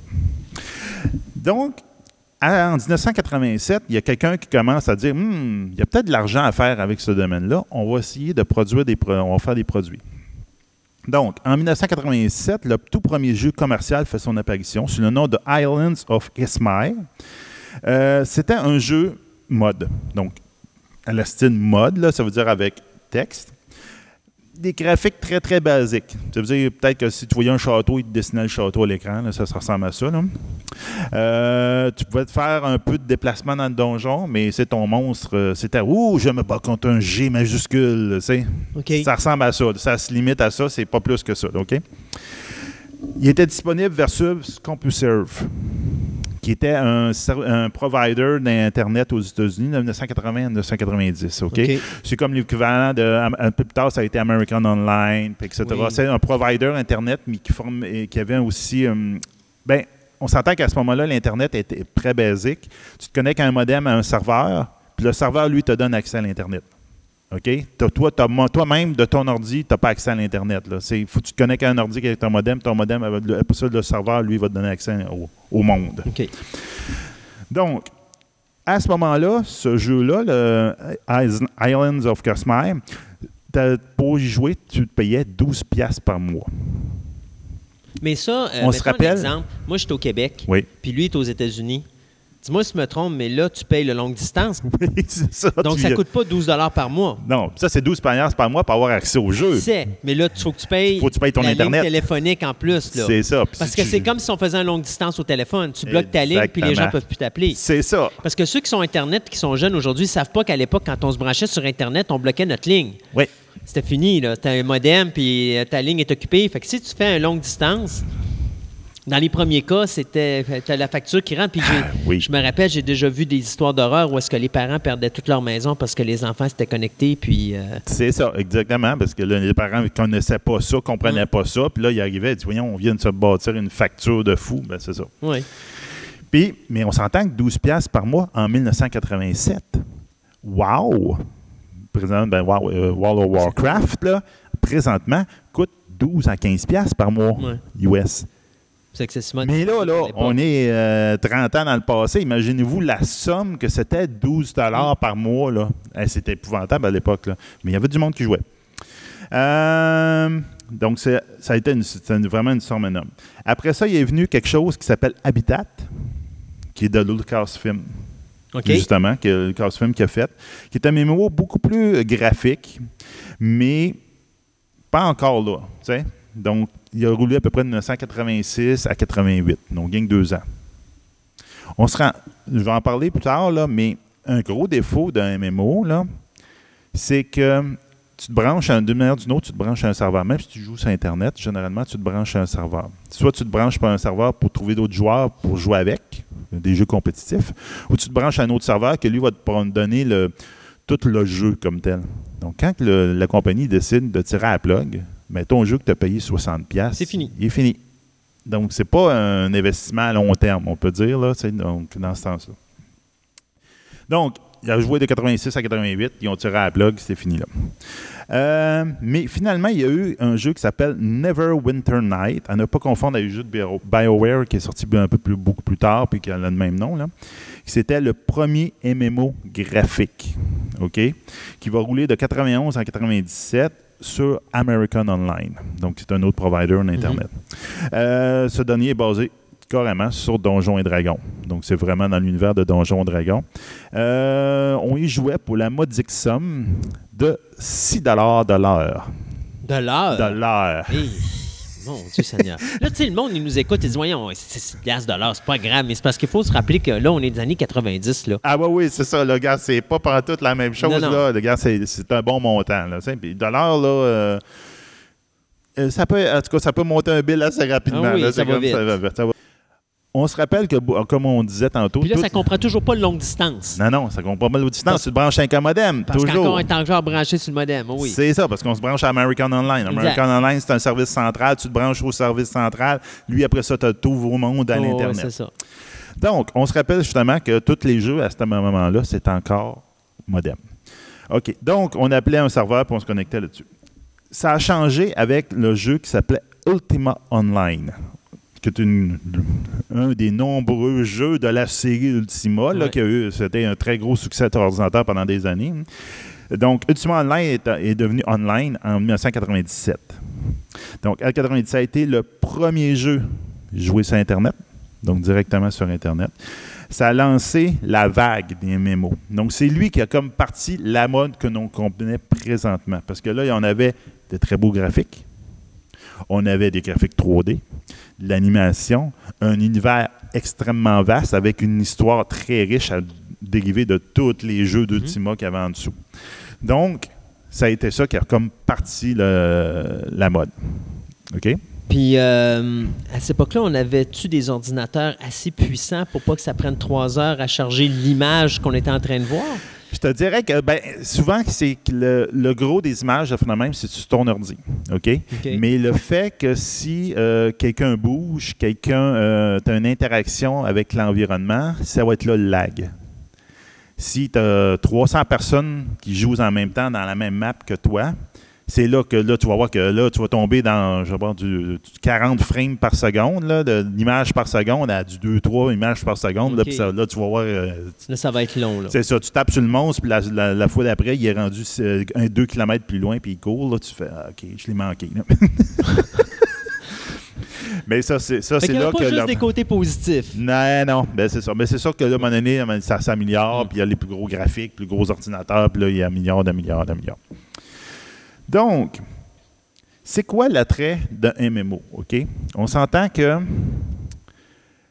un jeu ordinaire, OK, tu prends un joueur, un vrai gamer, c'est quelqu'un qui joue sur des Mhm. consoles, ça fait la même. Lui, il va avoir une, euh, une- une histoire pognante, plein de gros graphiques, puis... euh, mais il va arriver sur un MMO, il va trouver que il a vite fait le tour de l'univers. C'est pas tout vrai pour tous les MMO, mais bon, on voit un peu les gens que euh, j'ai fait le tour de la cour de- ou du pays assez rapidement. Que euh, je trouve que les quêtes sont répétitives.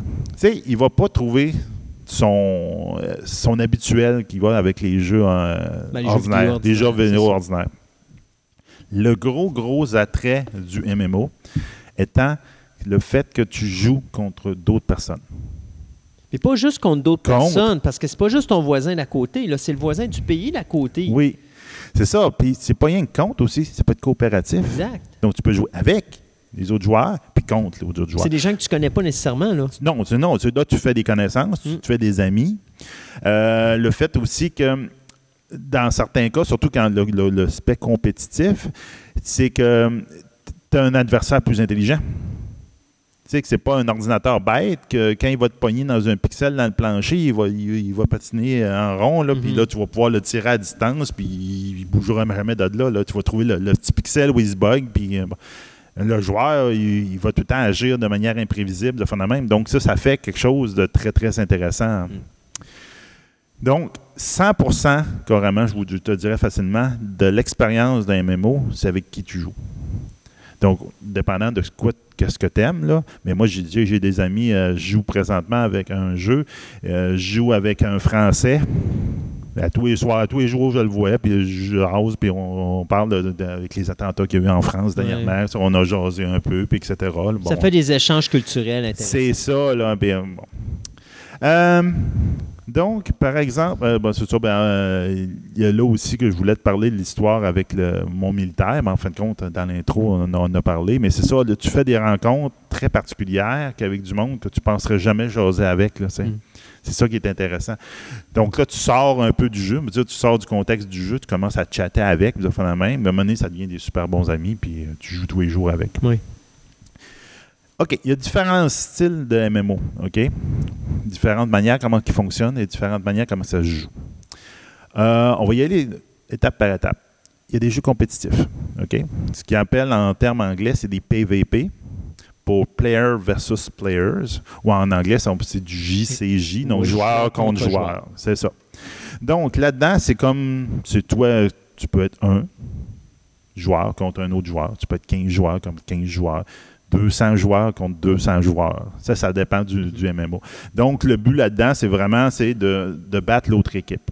C'est soit que euh, on a euh, si on prend des petits jeux, OK, ben, des petits jeux, des genres de 15 personnes contre 15 personnes, ça peut être genre euh, capturer le drapeau de l'autre, tuer tout le monde dans l'autre équipe, etc. Puis quand tu vas tomber dans des jeux plus à genre 200 et quelque chose de même, bien là, tu vas tomber plus à des affaires comme prendre un objectif, prendre un château, le garder le plus longtemps possible, puis après ça, conquérir la map un peu comme un, risque ou quelque chose de ce style-là, là, tu sais. Après ça, il y a l'autre euh, version de ça, c'est ce qu'on appelle le PVE, donc Player versus Element ou euh, Environment, donc le joueur contre, l'environnement. L'environnement étant l'ordinateur. Donc là, à ce moment-là, c'est les joueurs qui vont se battre contre l'ordinateur ou l'univers que l'ordinateur a créé. Puis à ce moment-là, ben, tu peux jouer avec d'autres joueurs pour essayer de vaincre ces obstacles-là.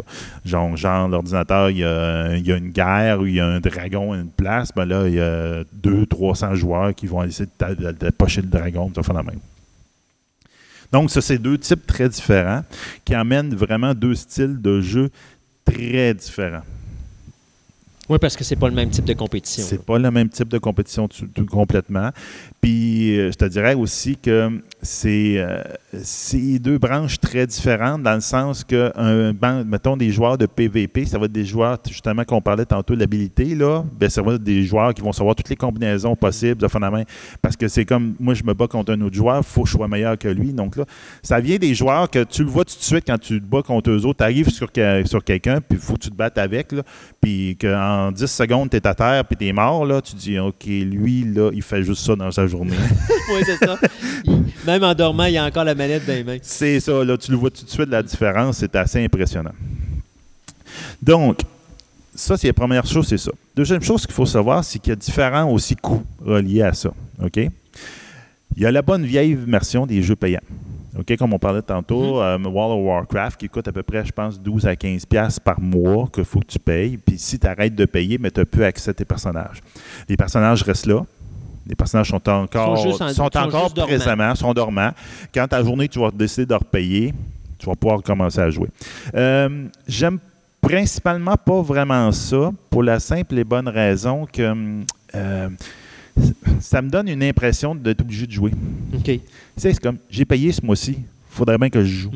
Même si ça me tente plus ou moins, ou ça me tente de faire d'autres choses dans, dans ma semaine, il faudrait peut-être que je joue parce que j'ai l'impression que je perds mon argent. Au lieu de dire que tu payes pour tant d'heures, puis si tu ne les utilises pas ce mois-là, ben, au moins tu peux les utiliser à d'autres mois. Ça, c'est plus intéressant, mais là, tu es pris pour payer. Tu es comme payé mon mois, puis je n'ai pas joué dans le mois parce que j'ai passé euh, mon, mois de, mon mois dehors parce qu'il fait beau. Parce qu'il fait beau. De ce temps-ci, c'est pas vrai. Là. De ce temps-ci, ça serait super rentable. Mais bon. Ben, c'est ça l'affaire. Mais tu sais jamais la semaine prochaine ce qui peut arriver. Exactement. Voilà. Donc, ce genre de, de jeu-là, OK? Après ça, il y a des jeux qui vont marcher euh, plus euh, complètement gratuits. OK? Ça va être soit que généralement ces jeux totalement gratuits-là, euh, ils vont marcher beaucoup avec le nouveau système qu'on qui a popularisé avec les, téléphones intelligents, les microtransactions. Si tu joues à Candy Crush, là, j'ai plus de vie, je vais avoir des vies, je mets un peu d'argent dans, le système, il me donne des vies, puis je continue à jouer là, là. Sinon, je peux attendre puis avoir d'autres vies. Bien, ce genre de système-là aussi existe dans les MMO. Donc, tu as un jeu gratuit, tu peux jouer, mais si tu veux avoir des, bonus, si tu veux avoir des, euh, d'autres contenus qui se débarrent, il faut que tu payes. OK. Donc, il faut que tu sortes de ta poche. Il y en a certains de différents genres. On pourra en discuter, peut-être pas dans ce chronique-là, peut-être dans mm celui-là qui va être attaché avec, là. mais je vais donner des exemples plus concrets, puis vous allez comprendre comment ça marche. Il y en a aussi, aussi ce qu'on appelle des pay, euh, pay, to play, donc des euh, pay pour jouer. Donc, en fin de compte, c'est que tu achètes le jeu, mais à partir du moment que tu l'as acheté, tu es gratuit. Là, tu joues quand tu veux. Tu joues quand tu, comme tu veux, quand tu veux. Il n'y a plus vraiment de coûts associés nécessairement à ça. OK? Donc, ça, c'est, euh, ça, c'est pas mal les trois différences. Sinon, on s'entend que dans la majorité des cas, il faut que tu achètes presque, même les jeux payants ou les jeux pay-to-play, ben, c'est une boîte de jeux qui va coûter à peu près le même prix qu'une boîte de jeux normale. Donc, c'est-à-dire à peu près les prix présents, c'est une 50, 60, 70 piastres. là. C'est à peu près ça un jeu en ce moment. C'est le marché du jeu. Hey Seb, qu'est-ce que tu dirais si on arrêtait ça là, Ben oui. puis on poursuit ça à la prochaine émission? Parce que là, tu vois, on n'est pas loin d'un 30 minutes.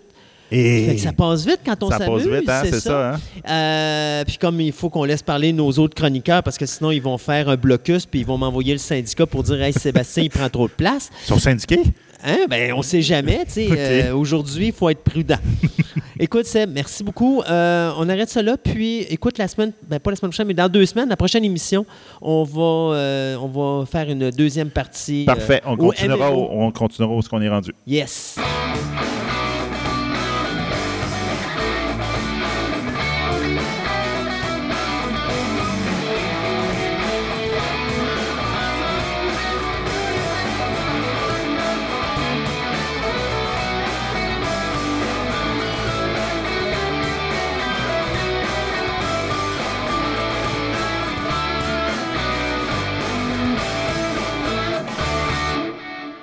Ce segment de nouvelles vous est présenté par le club vidéo Vidéo Centre-Ville, le plus grand club vidéo répertoire de la ville de Québec. Films d'auteur, cinéma commercial ou télésérie, plus de 30 000 films à votre portée au 230 Marie de l'Incarnation à Québec ou rendez-vous sur leur site web à vidéocentreville.com.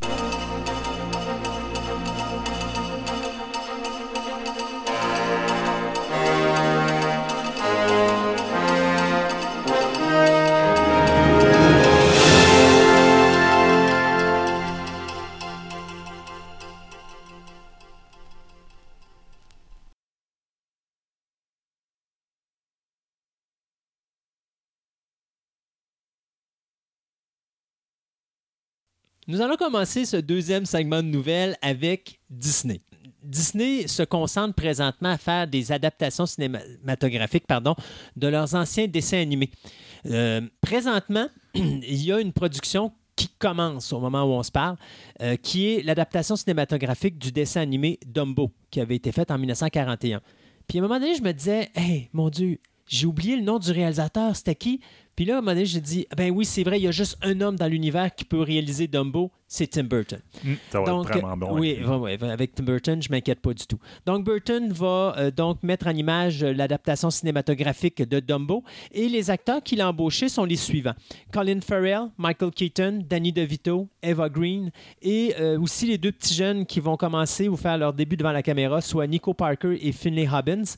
Là-dessus euh, se rajoutera Roshan Seth, Deobia Opare, Shannon Rooney et Douglas Reed.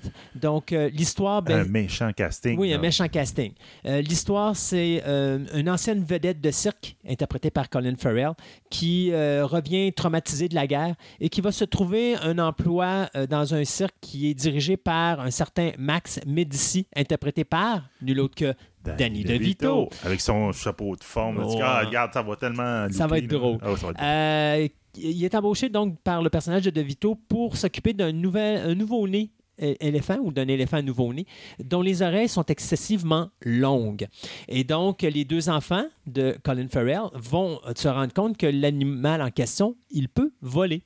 Mais ça va attirer l'attention d'un entrepreneur, M. Van de Veer, qui est interprété par Michael Keaton, et de son euh, artiste vedette, qui est interprété bien sûr par Eva Green, qui eux vont vouloir euh, s'approprier le dit animal. Donc, Dumbo devrait sortir en salle le 29 mars 2019. Et du côté d'une autre adaptation cinématographique basée sur un comic euh, ou un dessin animé de Walt Disney, eh bien là, on va parler de Aladdin, euh, basé bien sûr sur le comic euh, très populaire de, de- de 1992. Donc, on vient d'apprendre trois nouvelles. La première, les deux acteurs principaux sont choisis. Donc, c'est euh, Mena Massoud qu'on a vu dans Jack Ryan et Naomi Scott qu'on a vu récemment dans Power Rangers. On a trouvé le réalisateur aussi qui est Guy Ritchie. Et bien sûr, on vient d'annoncer, puis ça, c'est peut-être le bémol, on vient d'annoncer que Vanessa Taylor vient d'être embauchée pour réécrire le scénario de Aladdin. Euh, c'est drôle parce que le film est sur le bord de partir en production, mais là, on réécrit euh, le scénario, on refait des retouches. Je trouve ça un petit peu euh, bizarre. Vanessa Taylor, qui est une ancienne scénariste de Game of Thrones, OK. Euh, ouais. fait qu'elle s'en va sur Aladdin. Ouais, c'est pas de pas de Ouais, même catégorie. C'est pas grave. Un scénariste, Un scénariste, ça peut virer de. Normalement, il est capable d'écrire n'importe quoi ou elle est capable d'écrire n'importe quoi. Euh, donc, elle va réécrire le scénario qui avait été écrit à l'origine par John August, qui euh, est également producteur du film. Et il avait écrit ce premier jet de scénario avec justement Guy Ritchie. Alors, euh, c'est justement August et Dan, Lee qui vont, euh, Dan Lin pardon, qui vont produire le film, dont la production devrait commencer à Londres le mois prochain. Ouais. Ben, je sais que j'ai vu aussi qu'il y avait des. euh, pas, des protestations, mais des, des questions de monde se posaient par rapport au rôle de Jasmine, mais par rapport au casting. J'ai l'impression qu'ils trouvaient que l'actrice n'avait pas le, le look, mettons, arabe, là, tu sais. C'est, euh, On verra, on verra. Mais les grosses, grosses bottes, puis en date, j'ai pas vu de nom apparaître. là. Qui va faire le génie? Ah oui, je le sais, c'est qui Ouais, qui fait le c'est qui? génie? Will Smith? Will Smith? Will Smith fait le génie. Parce que Will Smith, a tout le monde arrêtait pas de dire Will Smith est associé à un projet de Walt Disney. Et euh, tout le monde disait il est dans Dumbo. Mais non, il est dans le rôle du C'est génie. ça, pourquoi tantôt, quand tu parlais de Dumbo, je pensais que tu allais parler de lui parce que je n'avais entendu des Oui. rumeurs de lui.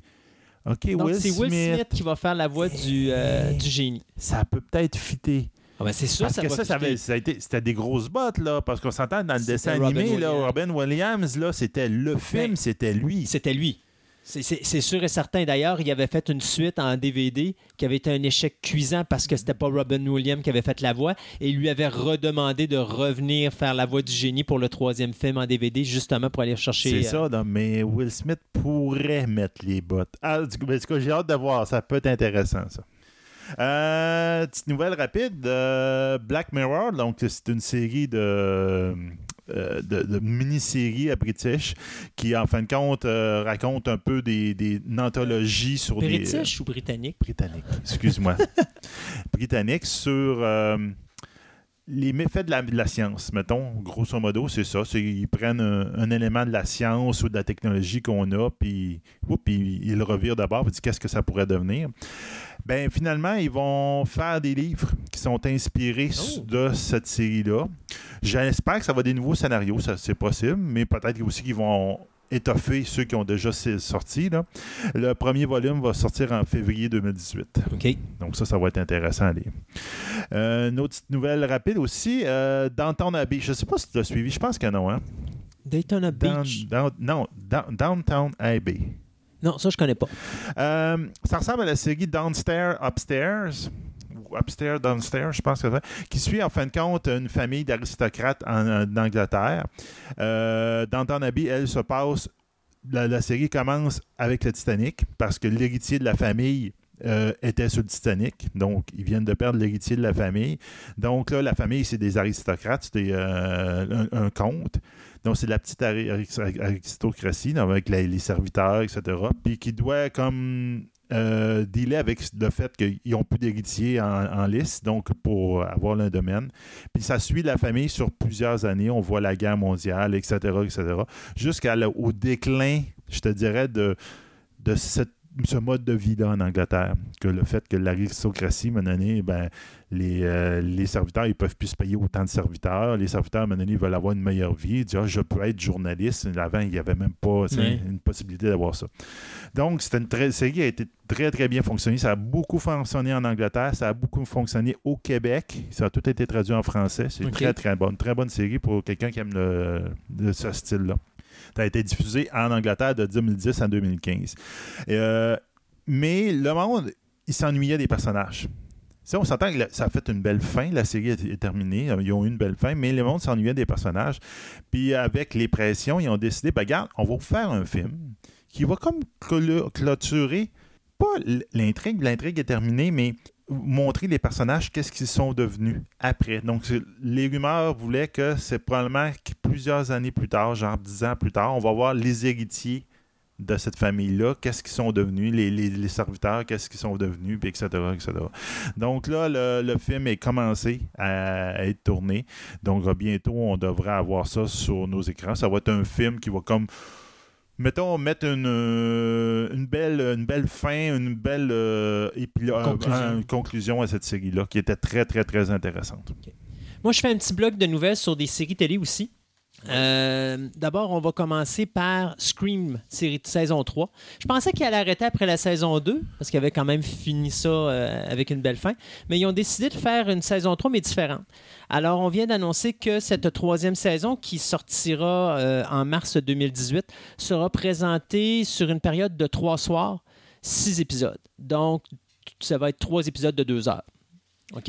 Euh, L'histoire, ben, ça va être comme un. euh, c'est un corps arrière, finalement, euh, qui se retrouve au centre de cette histoire-là. Les acteurs qui sont choisis, parce qu'on change tout. On change l'histoire, on change le cast, on change tout. C'est Ouais, vraiment. changent c'est- ça. C'est un nouveau départ. Euh, donc, c'est euh, Tiga, C.G. Wallace. Ça, c'est des gens qui ont été embauchés pour être des rôles de soutien. Tiga va jouer le. le- le- puis quand je dis Tiga, c'est pas un Tiga. Son nom, c'est c'est- Tiga, son nom. c'est Tiga, c'est T-Y-G-A, qui est supposé jouer le, le- le rôle du, du grand f- stepbrother, donc le, le- le- le grand beau-frère du personnage principal. Euh, Puis Wallace, lui, va jouer le, le- le- le rôle d'un- d'un d'un jeune enfant dont les parents sont très stricts, mais qui va devenir l'une des premières victimes du meurtrier.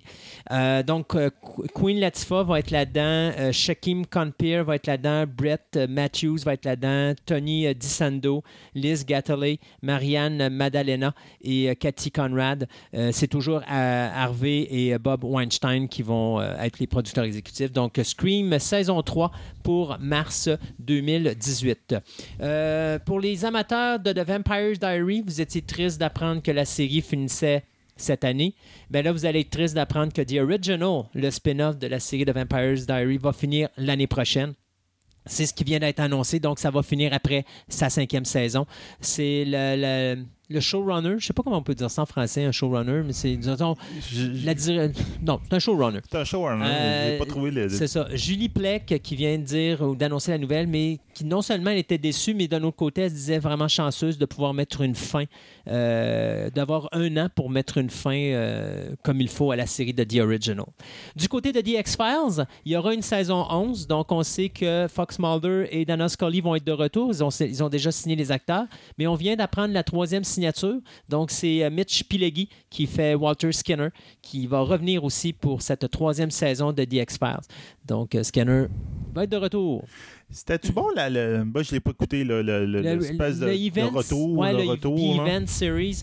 Euh, très instable. Je te dirais, ma frustration était surtout à la fin lorsque je me rends compte qu'on finissait en queue de poisson. Puis à cette époque-là, on savait pas qu'il y aurait une suite. Alors, s'il avait fini X-Files comme ça, j'aurais vraiment été très frustré, surtout qu'il avait pris le temps puis la peine de finir ça après 10 saisons, puis nous faire un film pour clôturer le tout, de dire de nous remettre un event series pour ramener des X-Files, puis nous finir ça en queue de poisson comme ça avait fini après 6 épisodes. Ah. J'aurais vraiment été frustré. Euh, mais non, de savoir qu'il y a une onzième, ça peut être intéressant. Mais bien sûr, les meilleurs épisodes, c'était Morgan et One qui les avaient écrits. Donc, c'était eux, tant qu'à moi, qui étaient derrière le succès de The X-Files dans le temps des années 90. Euh, les deux ou trois premières saisons, ils étaient là. Puis, euh, c'était, tous les épisodes qui étaient vraiment importants ou marquants, c'était eux autres qui étaient en arrière. Alors, encore là, dans cette event series-là, où les six épisodes, il y en a deux qui ont mis la main, la, patouche là-dessus, puis c'était les deux plus intéressants. Euh, puis une petite dernière ici au niveau des séries télé. Bien, Kelsey Asbill va se joindre à Kevin Costner, Jeremy Renner et Elizabeth Olsen sur la série de Paramount. Ça va être leur première série pour la, télévision avec un scénario euh, original qui va s'appeler Yellowstone. Donc, c'est l'histoire d'une famille euh, qui possède un ranch, un des plus gros ranchs aux États-Unis, qui se situe bien sûr à Yellowstone, et des conflits con- continuels qu'ils doivent euh, subir face à leur entourage qui essaie de, détruire ce- cette espèce de royaume qu'ils ont. Alors, la série euh, qui va durer 10 épisodes devrait comme la production plutôt de la série qui va durer 10 épisodes devrait commencer en août prochain. On voit encore la migration des gros noms du cinéma. Ouais, euh, Kevin Costner à la télévision. Kevin Costner à la télévision. Tu regardes. Hey, il y a quelques années, Puis- on n'aurait jamais dit ça. tu sais, tu sais quoi qui est drôle? Tu sais, la- je pense que c'est dans la dernière émission que je parlais de Julia Roberts qui s'en allait à la télé, où il y a deux Ouais, émissions. ouais, ouais, deux Ben, émissions, Julia. Roberts, imagine-toi qu'ils n'ont même pas commencé à tourner, qu'ils ont déjà signé pour une deuxième saison pour son programme. Tu Tu sais, Et- comme quoi que le nom amène déjà un intérêt tellement fort qu'on se dit, OK, c'est un shorting. Putain, on te donne tout de suite une deuxième saison parce qu'on sait que l'achalandage va être la télévision. Bon. C'est euh, fou. Ben, regarde, on va continuer dans la même lignée. Donc, euh, les sorties. Donc, euh, Stranger Things, euh, il y a une date de sortie. Ça va être le 27 octobre prochain. Donc, pour la saison 2. Euh, justement, il- à matin, j'ai regardé le trailer. Il vient de sortir de la saison 2. OK. Il est vraiment intéressant. Ah oui? En tout cas, ça donne une bonne idée. Pour les amateurs de zombies, donc Fear the Walking Dead, saison 3, le 10 septembre, qui va sortir. Tu veux dire Walking Dead, pas Fear? Je pense que c'est Fear the Walking Dead. Non, non, c'est Euh, Fear- tu veux dire la deuxième moitié de la troisième saison qui commence le Ah, 22 c'est septembre? possible. Ça, c'est Parce que là, on est à mi-saison. Là. Ah, OK. Bon, c'est ça. Ça va être la deuxième moitié. Puis à date, troisième saison, vraiment, ceux qui l'ont pas vu là, ou ceux qui n'aiment pas Fear the Walking Dead, moi je vous le dis, vous manquez de quoi parce que cette saison-ci, elle est vraiment, vraiment bonne. Je pense qu'ils ont réajusté beaucoup de. Ben, les- d'abord, pour commencer, le showrunner s'est fait dire que c'était sa dernière saison. Après ça, il prenait la porte. Puis, euh, deuxièmement, Kirkman est rendu dans la salle des scénaristes. Donc, euh, là, il est, il est en plein sur le show de Fear the Walking Dead. Il fallait qu'il bouge parce que ce show-là, ça n'allait nulle part. Non, ben, c'est ça. là. La première saison était bonne, la deuxième était vraiment coussa, mais la troisième est vraiment excellente. C'est la top à date. Bon, parfait. Euh, Outlander saison 3. euh, donc, la saison 3 va commencer le 10 septembre. Elle va être constituée de 10 épisodes. Ça devrait suivre à la lettre ou presque le troisième livre de la série Outlander. Euh, donc, ça va être la, la suite qui se passe à peu près 20 ans plus tard parce qu'on se rappelle qu'à la fin de la deuxième saison, entre le l'avant-dernier épisode et le dernier épisode, il y a eu 20 ans qui s'était passé. Puis là, la- euh, la- de- donc, ça va être clair qu'il s'était rendu compte qu'en fin de compte, son amoureux du passé était, avait, avait survécu à la bataille de Culloden. Donc, euh, elle voulait retourner à se partir de là. Donc, on se doute qu'ils vont se rencontrer 20 ans plus tard et que l'amour va être aussi fort qu'avant. Ouh. c'est cute. Euh, puis après de ça, The Tick. Ouais, ça, ben, dis-moi si je me trompe, euh, ça c'est Amazon? Oui, je pense Amazon. ouais. Puis il avait, fait, il avait fait un pilote, parce que comme ils font ça, ils font toujours des pilotes pour tester si ça marche, ça marche pas. Puis je pense que The Tick avait, été, avait survécu. Le pilote, là, était vraiment drôle, vraiment bon. L'acteur qui joue de Tick, là, ah, c'est fendant, mais tu te demandes s'il est pas fou un peu, ces barres, là, puis c'est vraiment Ça va avec bon. le personnage. Ça va être le personnage, ça va être bon. Donc, en fin de compte, The Tick, c'est un film de super... ben, c'est une série de C'est une série de super-héros. comic book, si je me trompe C'est pas. ça. Il avait adapté une série télé, je me rappelle plus dans quelles années. Dans Fox en 2001. C'était en 2001. qui avait fait neuf épisodes qui ont été annulés après ça. Ça n'avait pas fonctionné bien fort. Mais il y a eu quand même un, fond de fans. Là. C'est- Ça a été un peu une série culte qui s'est fait- qui s'est bâti autour de ça. Donc, euh, et ça va sortir euh, bientôt. Puis là, on va voir de Tick. Donc, en fin de compte, c'est un super-héros qui est une punaise. Je sais pas si on peut vraiment appeler ça un super-héros, mais en tout cas. Ben, en tout cas, un super, un super Non, non, mais c'est parce qu'il est tellement nono que. ah oui, puis là, il va avoir son acolyte, qui en fin de compte, qui est le personne dans le dans le, le- le- le pilote qu'on avait vu. C'est comme la personne qui le découvre, on peut dire, qui est. Puis il va s'appeler The Myth. Donc, il y a vraiment un costume avec, comme, avec les ailes dans le dos comme une mythe. Ah, c'est- Sébastien, c'est épouvantable. À Québec, on avait Nick Epic. Ouais, les autres, Maintenant, vont on va avoir et Mick. N'importe quoi. Euh, tant qu'à parler de télévision, euh, tu sais, j'ai un reproche qui m'a été fait, alors je vais le corriger aujourd'hui. On, me dit- on nous dit qu'on parle trop de- du cinéma américain puis de la télévision américaine. Fait que là, je vais vous parler de la télévision française. Parce que euh, il y a un certain acteur qui s'appelle Olivier Marchal qui vient de se faire donner un méchant contrat. Son contrat, c'est de prendre et de faire oublier le rôle de Jean Renault dans Les Rivières Pourpres. Parce que Les Rivières Pourpres, il y a eu deux films. Il y a eu Les Rivières Pourpres, il y a eu Les Rivières Pourpres 2, Les Anges de l'Apocalypse. Le premier, c'était excellent. Le deuxième, euh, il était forcé un petit peu. Ah, ouais. Il aurait dû travailler un petit peu plus le scénario. Euh, C'était basé sur le best-seller de Jean-Christophe Granger. Et d'ailleurs, Jean-Christophe Granger, lui, a décidé qu'il allait écrire les scénarios de cette prochaine adaptation. Donc, il va y avoir la série télé Les Rivières Pourpres, qui va être composée de huit épisodes de 52 minutes, dont le tournage débute cet été. Et ça devrait sortir sur France 2 l'été prochain. Donc, ça veut dire que nous, euh, ici sur euh, le continent américain, on devrait peut-être l'avoir à l'automne ou peut-être la saison prochaine, si on est chanceux, dépendant comment que nos postes de télévision, soit Radio-Can ou TVA, vont réagir à ça, puis s'ils vont se permettre d'acheter euh, la série ou si ça va passer sur un poste privé. Donc, euh, c'est euh, Marshall qui va interpréter le rôle du commissaire Pierre Niemann, euh, ben, Niemans, pardon, qui était tenu par Jean Renault dans les deux premiers films. Et la série télé va être produite par EuropaCorp Télévision. On- déjà en 2005, TF- TF1 envisageait déjà de porter au petit écran euh, les rivières pop, mais ça n'avait pas fonctionné finalement. Et donc euh, là, ben, on va avoir la chance de voir ça à la télé. J'ai bien hâte, parce que j'avais beaucoup aimé le premier film. Mais ce qui est le fun en plus, c'est le gars qui écrit le best-seller qui va faire les épisodes. Alors, on ne peut pas avoir une meilleure adaptation. Oui, ben c'est ça. Donc, J'ai l'impression. Puis ça, on va, on va en parler, mais euh, on va falloir euh, s'adapter. On, on va parler du cinéma français et les cinémas d'extérieur. là, C'est sûr, on va essayer de, de se trouver plus de sources sur ça. là. Comme il y en a une, je vais falloir, je, je, de- je vais regarder bientôt, c'est The Mission qui se passe. euh, c'est un cinéma français. C'est une mission sur Mars science-fiction. J'ai hâte de voir ce que ça va donner, mais il paraît que c'est très, très, très bon. Parlant de science-fiction, Fondation, toi, tu étais un, un- quelqu'un qui connaissait Asimov. Je connais Asimov de nom. Je ne lis pas. Tu ne lis pas. Ok. Je ne lis pas. Donc, tout ce que je connais d'Asimov, c'est ce que j'ai vu à la télévision ou au cinéma.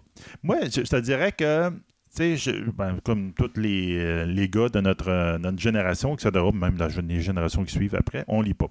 Euh, Jusqu'à ce que quelqu'un, à un moment donné, me passe un Asimov, puis il me dit Garde, essaye ça, tu penses que tu vas aimer. Et j'ai dévoré. Et j'ai acheté à peu près tous ses livres, mais je les ai lus. Puis.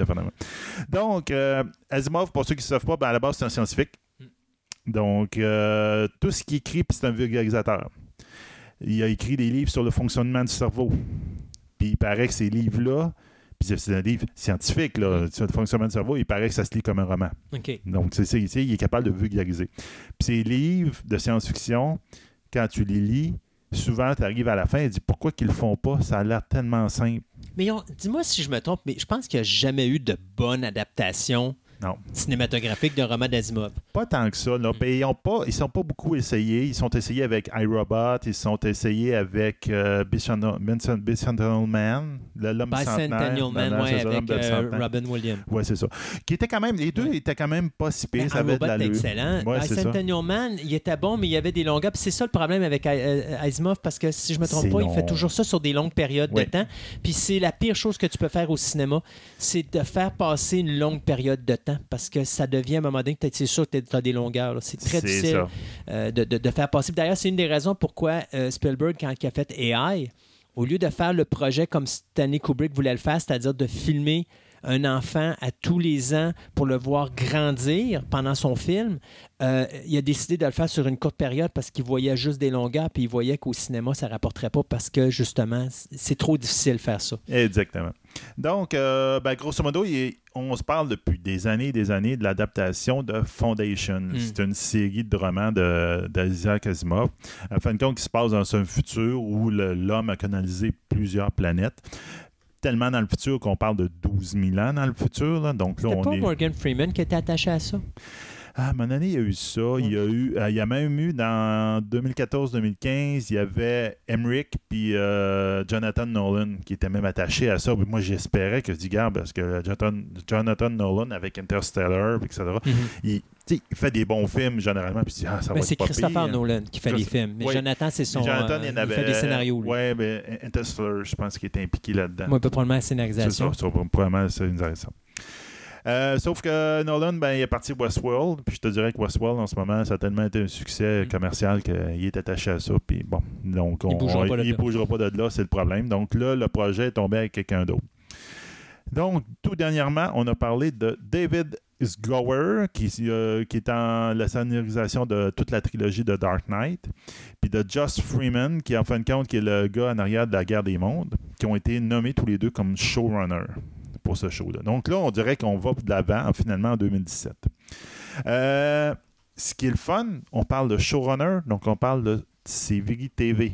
Moi, je trouve que le média TV est la meilleure chose pour la série Fondation. Comme tu dis, ça se passe sur une longue. Fondation, principalement, se passe sur une très longue période de temps, Mm. plusieurs générations. On suit une civilisation, en fin de compte, qui se base sur, dans ces romans qui se passent sur la psychohistoire. En fin de compte, Euh, en chimie, on a des, des théories puis des, mécaniques pour prédire qu'est-ce que les atomes font entre eux autres, puis on fait des réactions chimiques, puis on fait des, affaires. Ben, il y a quelqu'un dans le futur que lui a prévu, il a sorti des équations, etc., pour prédire le comportement humain dans une masse, donc avec plusieurs milliers de personnes. Donc, il dit, regarde, si on continue comme ça, il va arriver tel événement, tel événement, tel événement.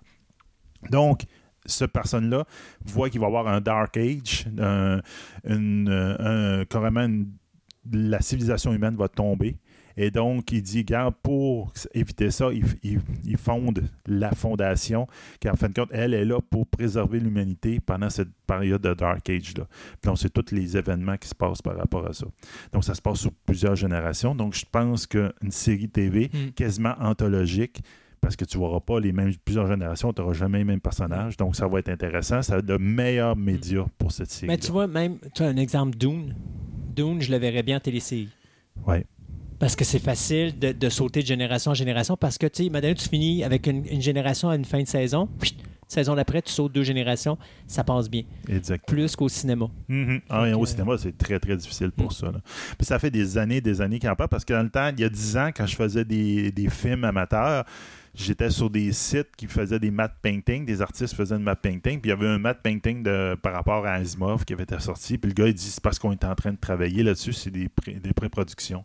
Puis regarde, ça n'a jamais vu le jour. Ouais. Mais ça fait bien longtemps, mais j'ai- j'ai j'ai un gros espoir pour ça, j'espère. Ben moi, je vais finir avec The Purge. Donc, euh, il y aura un quatrième film dans la série de The Purge. Euh, on pensait que ça serait fini après le troisième parce que là, il avait renversé le gouvernement puis on s'est dit, bon, OK, c'est terminé, il n'y aura plus de Purge comme tel. Mais non, le réalisateur euh, James de Monaco qui a réalisé les trois premiers films et qui va écrire le scénario et produire le quatrième vient d'embaucher le réalisateur Gérard McMurray euh, qui nous a donné Burning Sand pour réaliser le film The Purge, The Island. Donc, on suppose qu'ils vont shipper ça sur une île puis que ça va se passer comme ça. Le film est cédulé pour euh, sortir le 4 juillet 2018 et euh, déjà, on parle d'une production qui va être faite à- avec l'aide de De Monaco, Jason Blum, euh, Michael Bay, Brad Fuller, euh, Andrew Form et euh, Sébastien euh, Lemercier. Donc, euh, il y a aussi une série télé qui est en cours. Ouais, c'est ça, je t'allais dire. Oui, il y a une série Il y a TV une série aussi télé qui, hein. euh, qui est faite par USA Today, ben, USA Today, qui parle USA Channel et Sci-Fi Channel. Euh, mais pour le moment, la série télé a comme été mise de côté, mais elle pas abandonnée. C'est un autre projet qui va se faire. Mais là, on parle vraiment de faire un quatrième film pour le grand écran. Donc, The Purge. Je sais vraiment pas en série. TV que Purge. En tout cas, Ben, The Purge, c'est ça dépend comment, si- tu, comment tu, tu veux faire. Si tu fais une série télé, il faut que ça soit une série télé de 10 épisodes. Puis, euh, une fois que tu as fait tes 10 épisodes, tu as fini ta purge de l'année. C'est peut-être à, à la 24, tu sais, euh, tu sais, des épisodes. Oui, mais c'est parce que le purge, ça dure là. 24 heures. Ben, c'est ça. Ben, Ouais. c'est- Ah c'est- oui, je comprends c'est ce que tu Le veux format ouais. 24, que il y a pas de, y a- entre le Ouais. premier épisode et le dernier épisode, il se 24 passe- il y a heures. 24 heures, quelque ça. chose de même. Ouais. euh, C'est possible. C'est pas, c'est peut-être, là. T'en as-tu une petite dernière, toi? Ouais, une petite dernière Rapide? rapide. là, comme on parle, on va avoir notre chroniqueur anime. Donc, euh, finalement, il y a un directeur euh, du film euh, It, le, de, de- de- Tu on- parles de Stephen King? de Stephen King, qui Ouais. va sortir bientôt. Donc, Andy euh, vient de signer pour réaliser le film basé sur la série Robotech, Oui. dont les droits ont été acquis par Warner Brothers il y a deux ans. Euh, grosso modo, Robotech, euh, ça suit la série anime base qui s'appelait Macross. Mais, sauf que pour adapter au, au mieux américain, ils ont tous changé euh, les dialogues, ils ont tous euh, changé les images de place. Regarde, c'est c'est quasiment plus la même série. Mais ils ont pris les images, puis ils ont fait parler des acteurs autrement, tu sais, dessus. tu sais. OK, ils ont changé le storyline. Ça, euh, dans, dans une chronique d'anime, là, c'est sûr qu'il y a quelque chose à dire là-dessus. C'est- Je suis c'est- sûr, Julien va c'est nous parler très, de très ça. mêlant, puis. Donc, mais grosso modo, c'est qu'il y a un ship en 1999 qui s'écrase sur Terre, un ship alien. Euh, dix ans plus tard, les humains ont fait du reverse engineering là-dessus, donc ils ont compris un peu comment ça fonctionnait. Ils ont mis le, le- le ship, en, le, le vaisseau spatial Mhm. en, en fonction. Ils ont compris un peu de technologie, etc. Mais là, il y a des aliens qui arrivent sur Terre, puis eux autres, ils voient ce ship-là, ils disent Hey, c'est notre ennemi juré. Puis le, vaisseau, son système automatique embarque et tire sur les aliens qui arrivent. Et donc, là, il y a une guerre qui se pogne avec la Terre, etc. Donc, c'est comme ça suit un peu cette histoire-là. Ça peut être intéressant, on verra bien. En tout cas, mais euh, c'est une autre adaptation d'animé japonais qui vient d'arriver euh, probablement sur nos écrans dans quelques années.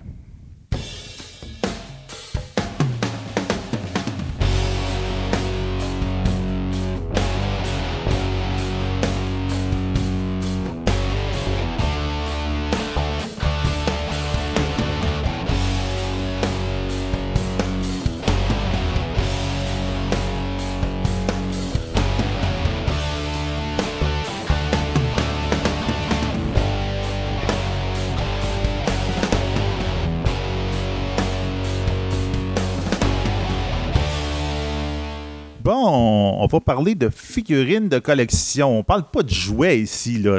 On parle pas de- des figurines qu'on avait quand on était jeune. Et je ou- sens le sourire aller sur le visage de certaines personnes qui me connaissent quand euh, ce mot-là vient à, la- à- à mes oreilles. Ils savent que je grince des dents. C'est ça, je viens de, viens de te picosser, de te non. mettre là, vraiment Non. dans le mood. Là. Non, on parle pas de jouets ici. Euh, en réalité, on va parler, oui, on parle de figurines de collection. Puis, euh, avant d'embarquer dans ça, parce que ce que je vais parler aujourd'hui, c'est euh, l'événement déclencheur de, la figurine de collection. Qu'est-ce qui a fait que la figurine est passée officiellement du jouet à la figurine de collection?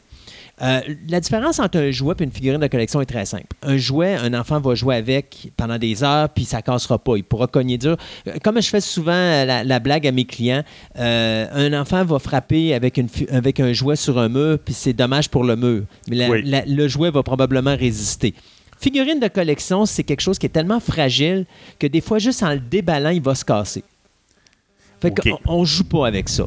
Tu, tu le prends, tu l'installes dans une vitrine, puis euh, tu l'admires. C'est comme une mini statuette, mais avec articulation. Alors, euh, la figurine, ou plutôt le jouet, a toujours existé depuis les années, euh, des années 60, 50 et tout ça. Euh, c'est sûr qu'on a eu un développement fort avec.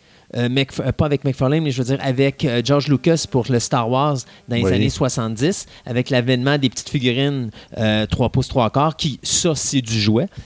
Mais McFarlane Toys est arrivé dans les années 90, puis lui a créé une nouvelle façon de voir le domaine du, de la figurine, en quelque sorte. Et il l'a amené au niveau professionnel.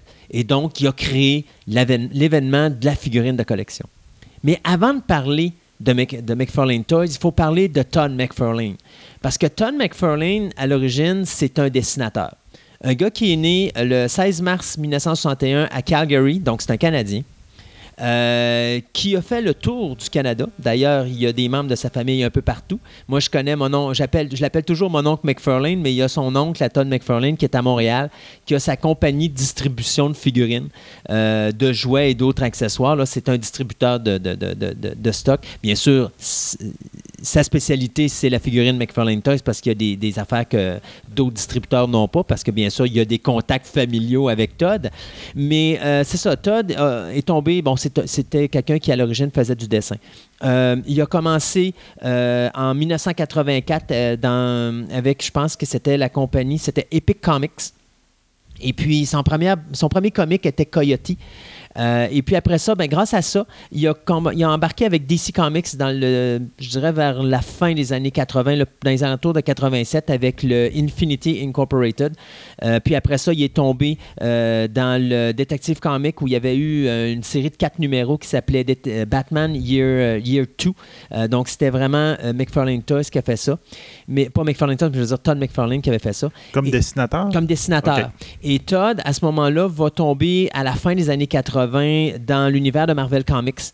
Principalement, il a fait The Incredible Hulk euh, aux côtés de euh, Peter David de 87 à 88, avant de tomber dans quelque chose qui va le rendre comme on va appeler une superstar de la bande dessinée ou du comic book américain, c'est The Amazing Spider-Man. Et là, on arrive dans les alentours de fin des années 80, là, à peu près 88-89. Euh, il a commencé, je pense, sa première, euh, son premier numéro, c'était euh, Amazing Spider-Man numéro 298. Euh, et il est parti sur une lancée pendant plusieurs années avec le personnage de Spider-Man. C'est lui qui a créé comme, je pourrais dire, l'espèce d'énergie visuel du, euh, du personnage de Spider-Man lorsqu'il il se, pa- il se trimballe d'une place à l'autre avec ses, ses toiles. Donc, euh, vraiment une position aérodynamique. Plus, euh, Comme le introduit le mouvement euh, dans, le dans mouvement, les images. quand tu le voyais là. plus s'écraser sur lui-même, c'était Todd qui était responsable de ça. Todd McFarlane est le gars, le premier dessinateur à avoir dessiné le personnage de Venom. Ah, OK. Fait que ça, il y a peu de monde qui le savent. Et puis, ben, Todd a un défaut. Todd a un caractère. Et donc, dans les années 90, je dirais fin des années- début des années 90, euh, lui et Marvel vont, euh, vont un petit peu se picosser l'un l'autre parce que Todd a une vision plus adulte du comic book. Et Marvel, eux autres, veulent rester quand même avec un auditoire un petit peu plus jeune. Alors, ça fait des, des, des- picotages assez intenses jusqu'à voir à un moment donné où est-ce que euh, Todd McFarlane a une mini-série de Spider-Man, ben, une nouvelle série de Spider-Man, dans lequel il a dessiné les 16 premiers numéros. Et euh, il avait aussi participé à un crossover avec, euh, je pense que c'était X-Force ou quelque chose du genre. Et euh, il y a eu du picotage avec l'éditeur en chef parce qu'à un moment donné, McFarlane faisait des images très graphiques. Genre, à un moment donné, Juggernaut se fait crever un œil avec euh, un, sabre. Et euh, vraiment, là, pour, pour Marvel, c'était comme, c'était pas nécessaire. Puis pour Todd, c'était comme de dire, écoutez, il faut vivre dans le jour d'aujourd'hui. Euh, aujourd'hui, les jeunes, ils veulent avoir quelque chose de plus adulte. Et Todd avait cette vision d'aller plus adulte. Il y a eu le clash. Todd est parti et a créé, euh, je dirais en 80, quelque chose comme 92 à peu près ou 93, il a créé euh, la compagnie Image Comics. Ça, ça a été la première création de Todd McFarlane. Donc, Image Comics est venu au monde. Puis après ça, dans les années 90, euh, je vous dirais 94 plus spécifiquement, Todd McFarlane est en train de travailler avec Mattel pour faire des figurines de son personnage clé. Le personnage numéro un de Image Comics, qui est Spawn, qui est une création complète Todd McFarlane. Je vous le dis, Todd a un caractère. Mattel, Todd, ça fonctionne pas du tout. Et à ce moment-là, en 95, Todd décide, écoute, je crée ma compagnie qui va s'appeler Todd Toys et on va créer des premières lignes de Spawn, donc des figurines de Spawn.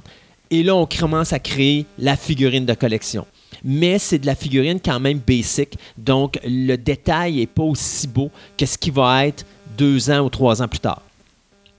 Euh, Mattel va cogner à la porte de Todd McFarlane pour dire écoute, euh, nous on s'appelle Mattel Toys, Euh, on n'accepte pas que tu t'appelles Todd Toys parce que ça va donner l'impression que tu es encore affilié avec Mattel. Et donc Todd va changer son nom pour McFarlane Toys. Donc c'est à ce moment-là qu'on va voir apparaître le nom de McFarlane Toys. En 97, Todd est un amateur de films d'horreur, donc va créer une série qui va s'appeler Monsters. Euh, il va y avoir deux lignes, une dans les alentours de 97, puis il va y avoir une deuxième ligne en 98. Et c'est en septembre 98 qu'arrive une ligne dont je vais vous parler aujourd'hui, qui est la ligne des Movie Maniacs. Euh, les Movie Maniacs, à l'origine, ont été faits avec des personnages d'horreur. Donc, beaucoup de personnes se sont dit à l'origine, Movie Maniacs égale figurine d'horreur. Ce qui n'est pas tout à fait cas parce que vous allez voir qu'avec le temps, McFarlane va vraiment changer ses lignes parce que lui, c'est un fan de films. Point final. Oui, l'horreur est avant tout. il est un fan avant tout de films de monstres et de films d'horreur, mais il est également un, fan de films tout court. Alors, la ligne va tranquillement se transformer, passer de l'horreur à la science-fiction et même au policier jusqu'à un certain niveau, mais ça, je vais vous en reparler tantôt. Donc, c'est en 98 que Todd va créer la première série des Movie Maniacs. Dans cette première ligne-là, on va retrouver trois types de lignes. Au début, on fait ce qu'on appelle les Bloody Versions. Donc, on a cinq figurines dans la série numéro 1. On a Freddy Krueger, qui est bien sûr basé sur un Nightmare on Elm Street. On a Jason Voorhees, qui est basé sur Friday the 13 On a Leatherface, qui est basé sur Texas Chainsaw Massacre. Et là-dessus, on parle du Texas Chainsaw de 1974. On a Eve, qui était basé sur le film Species 2. Et on a inclus également le personnage de Patrick, qui est également euh, dans le film Species 2. Donc, en septembre de 98, on met la première ligne des euh, Movie Maniacs sur le marché. Euh, on va sortir ça, bien sûr, dans les boutiques de collectionneurs, mais on sort ça aussi dans les grandes surfaces. Donc, Toys R Us hérite de cette ligne-là et c'est le clash euh, total parce que quand que Toys R Us reçoit la première ligne, qui est une ligne bloody, la panique pogne parce qu'on se dit euh, Excusez, M. McFarlane, mais je pense que vous n'avez pas compris, on s'appelle Toys R Us, on a des enfants dans notre magasin, on ne peut pas avoir ça dans notre boutique. Alors, Toy, euh, McFarlane dit Écoutez, pas de problème, on va retirer vos figurines, les figurines, Euh, on va garder les mêmes moules, mais on va tout simplement vous faire des non-bloody versions. Alors, il y a des versions non sanglantes qui sont arrivées sur le marché. Euh, bien sûr, les fans de films d'horreur, comme moi, on cherche les versions bloody. Puis ça, on trouve ça dans les boutiques spécialisées à ce moment-là.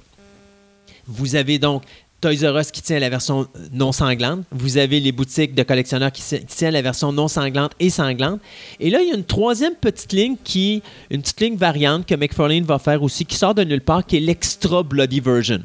Où là, vous avez non seulement du sang sur la figurine, mais vous avez du sang sur l'emballage également. Bien sûr, on s'entend que c'est pas du vrai, là, mais c'est juste pour dire qu'elles sont ensanglantées. là. Alors, ça, ça fait en sorte que la première ligne s'est vendue sold out très rapidement. Ça a été un succès monstre et ça fait en sorte que le domaine de la figurine a totalement changé. Pourquoi? Parce que là, quand je vous parlais tantôt de figurines de collection, la différence entre le jouet et la figurine de collection, le jouet, c'est un enfant qui joue avec. Mais là, on voit des adultes rentrer dans des Toys R Us, des gens de 20, 30, 40, 50 ans qui achètent ce que pour La Toys R. Us, c'est du jouet, mais qu'il n'en est pas en réalité. Puis eux autres achètent de la figurine qu'ils vont mettre dans leur tablette. Movie Maniacs n'est presque pas articulé. Donc, c'est une- vraiment une, une articulation très, très, très limitée, ce qui n'est pas aussi quelque chose qu'on est habitué de voir dans le domaine de- de- du jouet. là. Euh, on est habitué de voir quelque chose qui est assez mobile. Les jambes, les bras, la tête, bon, le corps. Euh, le corps peut faire un L, donc il peut pencher par en avant pour justement, euh, comme s'il regardait ses orteils. C'est ça. Mais là, dans le cas de, des Movie Maniacs, on n'a pratiquement pas d'articulation. On peut bouger le bras au niveau de l'épaule, mais la main ne bouge pas, le coude ne bouge pas. La tête peut bouger, les jambes peuvent bouger, mais le corps ne se penche pas. Ça ressemble plus à une statuette. Une mini statuette exactement, semi-articulée. OK. J'ai une question pour toi. Yes. Euh, quand on parle justement que c'est un Freddy Krueger, y a-tu eu de la difficulté, parce que ces droits-là, ils appartenaient pas de ces personnages-là, est-ce qu'il y a eu de la difficulté à convaincre du monde de... Ben, à vrai dire, euh, les euh, il est arrivé avec le concept d'acheter des licences pour ça, mais il y avait déjà des choses qui se faisaient. Euh, des, des- des poupées Freddy ou des accessoires, des boîtes à lunch, des choses comme ça. Il y avait oui, déjà oui, des oui. accessoires qui se vendent. La façon que ça procède dans le domaine de la figurine, c'est la façon suivante. Euh, c'est vraiment devenu très complexe aujourd'hui. On signe des, des contrats euh, avec des compagnies pour acheter des licences. Dans le cas de la figurine, c'est complexe parce qu'une compagnie peut avoir le droit de faire de la licence 6 pouces, mais il y a une compagnie qui va avoir la licence pour faire de la figurine 8 pouces. Puis il y a une compagnie qui peut acheter une licence pour faire de la figurine 10 pouces ou 12 pouces ou 18 pouces ou 19 pouces ou 24 pouces. On peut acheter une licence compliqué. pour faire de la figurine buste, mini buste, euh, premium, euh, 12 pouces, 14 pouces, 18 pouces, 24 pouces. Tout exact. Tout existe. Donc, vous pouvez avoir 20 compagnies qui vont faire 20 fois des produits sur Freddy, mais ils n'ont pas le droit d'aller dans le domaine qu'ils n'ont pas la licence pour le faire. Donc, dans le cas de McFarlane, lui, il a acheté le 6 pouces. Alors, il a dit, moi, je vous fais une ligne 6 pouces sur Freddy. Donc, je vais avoir, je vais acheter, mettons, exemple, je vais acheter le personnage de, mettons, Freddy du premier Nightmare on Elm Street. Parce qu'aujourd'hui, une compagnie qui veut faire un Freddy dans le premier Freddy, mais qui après ça veut faire un Freddy 3 ou un Freddy 4 ou un Freddy 5, il faut qu'il achète la licence de chacune? de chacune. Exactement.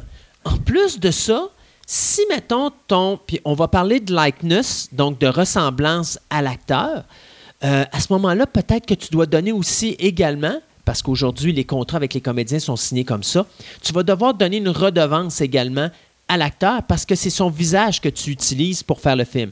Dans le cas d'un monstre, pas vraiment besoin de le faire. Mais si, mettons, vous faites une série, mettons un exemple sur. Jack Nicholson, le, le Joker dans Mettons Jack Nicholson. oui, ouais. ou encore, mettons qu'on aurait fait la figurine du personnage de Jack Nicholson dans The Shining. Ouais. Tu dois donner une redevance à Jack Nicholson parce que c'est son visage que tu utilises. Donc, tu fais de l'argent sur son visage, automatiquement, lui a le droit d'avoir une commission sur l'argent que tu fais. OK. Donc, c'est très complexe. Euh, c'est un, monde qui est devenu, avec l'avènement de McFarlane Toys, mais surtout avec l'avènement des Movie Maniacs, c'est un monde qui va soudainement devenir extrêmement complexe parce que tu peux pas faire ce que tu veux avec ce que tu as. Il faut absolument que tu calcules ce que tu veux faire, puis tu payes pour ce que tu veux faire. Puis après ça, considérer est-ce que les redevances qu'on me demande sont trop élevées? Est-ce que je vais faire de l'argent avec ça ou est-ce que je vais pas faire de l'argent avec ça? Tu dois négocier ce que tu veux payer. Euh, c'est c'est très, très, très complexe comme univers. C'est bon. Après une année de succès incroyable en 98, écoutez, moi je me rappelle en 98, j'avais fait un événement euh, qui s'appelait Fantastica, le premier événement. Si vous allez voir sur mon site, euh, le site web de l'émission radio Fantastica, vous allez vous rendre compte donné, dans l'historique, vous allez voir que le premier événement que j'ai créé s'appelait Fantastica. Et j'avais présenté la ligne de 98 des Movie Maniacs. J'avais été voir le Toys R Us qui était à l'époque à Fleur de Lys, en face du centre d'achat Place Fleur de Lys. Oui, oui, oui. Puis j'avais été voir également une boutique de collectionneurs qui s'appelait TPM à l'époque. Puis je leur avais dit armez-vous parce que moi je m'en viens avec ça. Puis quand je vais le présenter, je suis certain que ça va avoir un succès monstre. Et comme de fait, euh, je pense que moi j'avais commencé mon événement le jeudi à 10h. Euh, à 1h, la boutique du collectionneur, il n'y avait plus rien dedans. Puis à 5h30 de l'après-midi, je recevais un call d'une personne que je connaissais au Toys R Us pour me dire écoute, on s'est fait vider. Puis il me demandait enlève ton stock parce que là, on s'en fait demander à tour de bras. Je disais non, je peux pas. Il est là toute la fin de semaine, il va rester toute la fin de semaine, mais il y a eu une demande monstre et ça a été pareil à travers l'Amérique du Nord. La demande a tellement été forte que les étagères se sont vidées dans le premier week-end. OK. C'était vraiment incroyable. Euh, McFarlane, face à ce succès-là, décide de faire une deuxième série. On demeure dans le domaine de l'horreur et du fantastique. Donc, cette deux- deuxième série qui va sortir à l'automne 99, ça va être Chucky, du premier Child's Play.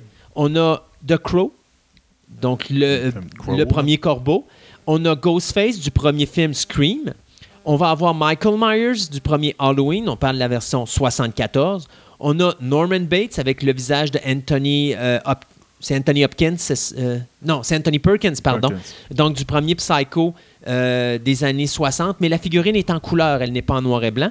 Et bien sûr, on a le Pumpkinhead, euh, qui est cette créature là, du film, si je ne me trompe pas, c'est un film qui était sorti en 88. Euh, et on a décidé de faire le premier box set, qui était Bride of Chucky. Donc, on avait Chucky, Balafré et Tiffany. Donc, ça aussi, gros succès monstre de cette ligne-là. euh, qui, euh, même chose, moi, quand j'ai fait l'événement soit 99, là, ça a duré un peu plus longtemps parce que le Toys R Us en avant a fait rentrer un 18 roues juste de ça. Fait que ça a pris deux jours avant qu'ils vident tout leur inventaire. Mais ça a eu également en Amérique du Nord encore là un succès monstre. Dans la série numéro 3 qui sort en 2000, McFarlane va commencer à shifter un petit peu. Donc, oui, on garde l'horreur avec The Fly, donc la mouche. La mouche. Et là, on parle bien sûr du Fly, pas la version 58, mais on parle le film de David Cronenberg en 86. OK. On va avec Snake Plissken, Escape from New York, le film de Carpenter de 79. Là, cependant, on tombe science-fiction. Donc, vous voyez, on vient de Oui. sortir de l'horreur. Euh, on fait The Thing, un autre succès de John Carpenter qui était fait en 82. Donc, on a le, le, le- le Blair Monster. Donc, ça, c'est la créature où est-ce qu'il y a un gars, à un moment donné, qui est comme... en- Il a sa tête en haut d'un corps complètement... euh, en- en- qui va en hauteur, comme un Oui, serpentin. oui, oui. Puis à un moment donné, sa tête s'arrache, puis là, vous avez comme une tête là, qui vient avec ça. Euh, ça, c'est le deuxième là, qui appelle le Norris Creature avec le Spider-Head. Ça, c'est un autre ensemble qui a été fait. Et euh, on a eu également Edward aux mains d'argent, Edward Scissorhands, Oui. qui là tombe un petit peu dans le fantasy. Pardon. Et on a John Shaft, basé sur le film Shaft avec Samuel L. Jackson. Donc là, on tombe dans le policier. Oui. Donc là, les gens disent Oh, qu'est-ce qui se passe On Pourquoi tu nous amènes des personnages comme ça? Nous, on était dans l'horreur et c'est là que McFarlane dit Écoutez, la ligne s'appelle Movie Maniacs. Elle s'appelle pas Horror Maniacs. Donc là, les gens ont commencé à comprendre que, OK, euh, on, on commence à shifter dans autre chose On s'en va dans autre chose. ouais. on s'en va dans autre chose et c'est quelque chose qui est précurseur parce qu'encore là, on était habitué de voir des choses dans la science-fiction, dans l'horreur. Là, on va dans le policier. Donc, on n'avait jamais eu la chance d'avoir, autre que des poupées, on n'avait jamais eu la chance d'avoir une figurine 6 pouces avec une belle qualité basée sur un personnage d'un drame policier ou quelque chose. Donc, on vient d'ouvrir encore là une porte incroyable qui nous donne l'espoir qu'un jour, on pourrait avoir des, figurines de Pulp Fiction ou des figurines d'un film qu'on aime ou d'un personnage qu'on aime. Euh, se rajoute à cette ligne-là trois choses. D'abord, un, on va avoir encore un nouveau box set, le deuxième box set, mais on tombe dans le 15 pouces. C'est une première pour McFarlane. Et là, on tombe dans le box set de King Kong 1933, euh, dans lequel vous avez King Kong qui est sur la scène au moment où il s'évade, mais il y a quand même ses chaînes. Et vous avez le personnage de Fairy en tout petit qui est mis en avant. Très beau petit box set qui est vraiment adorable. Et là, McFarlane développe le 18 pouces. Freddy Krueger, Michael Myers sont les premières figurines à être faites là-dedans. Qui retourne dans ses succès des, des, des tout premières boîtes qu'il a fait sortir. Oui, exactement. Donc, il reprend les figurines qu'il a faites dans le 6 pouces, mais il a, grossi, il a tout simplement grossi le moule, puis il est fait en 18 pouces. En plus, non seulement son 18 pouces, mais son sonore. Oh. Fait qu'encore là, on est avant-gardiste, on essaie quelque chose de nouveau, ce qui fait que ça a encore là un succès monstre. L'année suivante, là, on t'en va avec Movie Maniac série 4.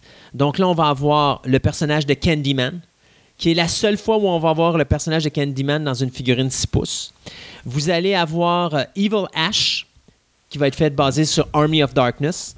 Vous allez avoir un Freddy Krueger, une nouvelle édition. Et vous allez, on va tomber dans le, dans le format science-fiction avec Terminator, où là, on hérite d'un T, un T800 puis un T1000. Donc, bien sûr, vous aurez deviné qu'on parlait de, de Terminator 2, Judgment Day. Donc, on a le T800 au visage d'Arnold, mais on n'avait pas le droit du likeness d'Arnold, fait qu'on y a fait quelque chose de différent. Euh, c'est-à-dire que le visage est comme euh, brûlé, détruit. Et euh, le T1000, bien sûr, là, on avait le likeness, on avait le droit d'utiliser les traits de Robert Patrick. Donc, lui, à ce moment-là, on a vraiment les traits de Robert Patrick. Et on fait le Blair Witch Project.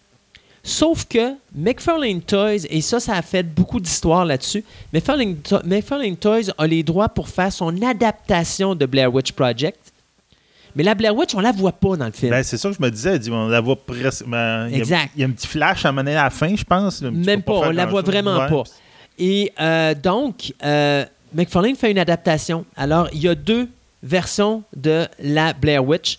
Euh, donc, vous avez une Blair Witch version arbre, puis vous avez une, ce qu'on appelle la Dread Witch et la Tree Witch. Donc, c'est deux versions totalement euh, différentes de la Blair Witch Project, mais ce pas des concepts qui ont été utilisés pour le film.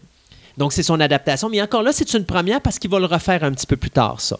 Dans le box set, ben, c'est le box set de Jazz, qui pour moi est un des box sets les moins beaux de, de ce que tout est apparu dans le, le Movie Maniacs. Mais c'est quand même un petit box set qui est plaisant pour le monde parce que c'était quand même la seule première fois qu'on était capable d'avoir de quoi basé sur Jazz. Ouais. Donc, on a notre requin qui est en train de bouffer le bateau. euh, le bateau de, de- de- de- Voyons, mon Dieu, c'était. euh, c'était pas. Il y avait Richard Dreyfus, il y avait. euh, mais c'était l'acteur, en tout cas. Anyway, Bravo. Exactement, c'est pas grave. Dans le 18 pouces, on, a on va faire le H et on fait également le Leatherface à ce niveau-là. Euh, L'année d'après, on fait la série 5, donc le Jinx de Wishmaster, euh, Jason X. Donc, bien sûr, vous avez deviné, c'était euh, Jason numéro 10. Euh, Lord of Darkness, qu'on a fait, basé sur le film Légende de, de Ridley Scott. On continue le Terminator 2 avec le T-800 endoskeleton et le personnage de Sarah Connor. Et là, on fait la deuxième adaptation qui est le Tooth Fairy. On a le Tooth Fairy dans le film Tooth Fairy. C'est un film qui avait été fait dans le début des années 2000. Euh, mais malheureusement, euh, on, va faire une adaptation de la Tooth Fairy. Donc, on fait deux versions. Euh, on va faire une version bouche ouverte et une version bouche fermée de la Tooth Fairy. Au même titre que la Sarah Connor, il va avoir plusieurs versions, différentes têtes. Une version avec une calotte, une version pas de calotte, une version avec la bouche différente. Alors, on fait des variations. On commence à faire des variations dans le domaine du, du, du Movie Maniacs. On n'est pas encore rendu parce que je- ben, je- moi, je suis pas très, très dans la figurine, mais si j'en ai vu quelques-unes. Maintenant, s'il y, a- il y en a que tu peux changer les têtes. Puis ça ouais, ça, c'est NECA qui va amener ça plus tard. Ah, ok, c'est ça, c'est plus tard. OK. Euh, dans le 18 pouces, on fait Édouard aux mains d'argent. Encore là. Donc, ça, c'est un autre beau morceau qui est fait. Version 6, ça, on est rendu en 2003. Là, McFarlane Toys se base principalement sur euh, Alien et Predator. Donc, on fait un Alien Queen. Donc, ça, c'est le box set, le fabuleux box set de la Queen Alien, le premier qui avait été fait à l'époque. Euh, super beau d'ailleurs. C'est un des plus beaux box sets de, Movie Maniacs. Vous avez le Dog Alien basé sur Alien 3. Et après ça, on fait trois prédateurs. Donc, le prédateur du premier film, on a le prédateur Hunter et on a le Warrior Alien. Euh, ou excusez, j'avais oublié celui-là. là. Le, Warrior Alien, c'est bien sûr Alien 2. Euh, mais le prédateur et le prédateur Hunter, ça, c'était basé sur le premier et le deuxième film de Prédateur. Donc, une ligne là-dessus. On va rééditer deux box sets. On va faire la réédition du Lord of, the- of Darkness de Légende, qu'on sort dans une espèce de boîte, euh, mais qui est comme en hauteur. là. Et puis, vous avez juste la figurine qui vient comme un stage. Et puis, la boîte est en plastique, donc vous ne défaites pas la boîte, vous la laissez là-dedans. Puis, il y avait Ash et Evil Ash qui avaient été faites aussi dans ça. Euh, et bien sûr, 2004, ça, c'est la fin de la ligne Movie Maniacs avec cette ligne-là. Donc, on s'attaque à Alien avec euh, Hicks, euh, le Corporal Hicks donc, Oui, oui, euh, oui, qu'on avait fait. On s'est attaqué également à Robocop, qu'on a fait en 7 pouces, mais qu'on va également faire dans le 12 pouces, parce que là, on va sortir une ligne 12 pouces dans, dans les Movie Maniacs, c'est-à-dire qu'on va faire Letterface, l'édition 2003, et le Robocop en version, euh, de, de la version du film 87 en 12 pouces. Et là, ben, vu qu'on s'attaque au Letterface de 2003, au Texas Chainsaw, ben, toute la ligne Movie Maniac 7 va être principalement basée sur Texas Chainsaw Massacre version 2003. Donc, Erin, ça c'est l'héroïne du film. Letterface. Le Old Mountie, ça c'est le grand-père en chaise roulante qui, qui a plus de jambes. Et le shérif Hoyt, qui est bien sûr un des membres de la famille euh, de, de-. Donc, tout ça s'en vient dans la série euh, 2004. Donc, ça, bien sûr, ben, c'est ce qui marque la fin des Movie Maniacs. Euh, Il y a eu aussi des, des, euh, des exclusifs, là, des. Euh, il y a eu un Ash versus Pit Witch, puis un Ash versus Evil Ash. Ça, c'est ce que je vous disais tantôt, l'espèce de boîte qui avait été faite.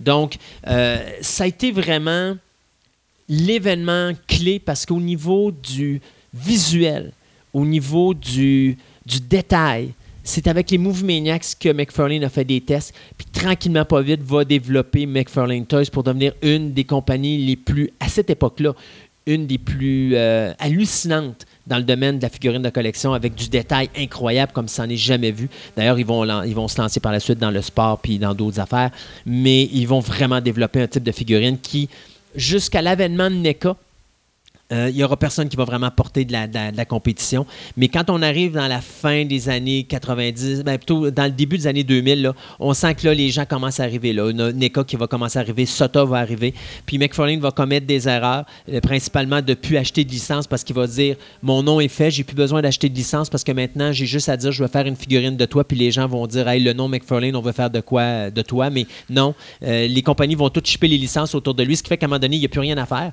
parce qu'il n'y a plus de licence à acheter. Alors, il décide de simplement lâcher certaines lignes, dont les Movie Maniacs. Et euh, ça va laisser la place à Sota et à NECA pour amener eux autres leur Call Classic et leur Now Playing, qui vont être des séries qu'on va reparler dans d'autres chroniques plus tard, mais qui vont amener des personnages autres que McFarlane n'a pas fait, mais qu'il aurait pu faire s'il avait gelé les droits à ce moment-là beaucoup plus C'est vite. ça, Il avait- n'a pas bougé assez vite. Je pense qu'il a été il a été victime de son succès jusqu'à un certain point. Puis euh, il s'est fait déplacer, euh, pas déplacer, mais je dirais les événements ont été plus vite que lui.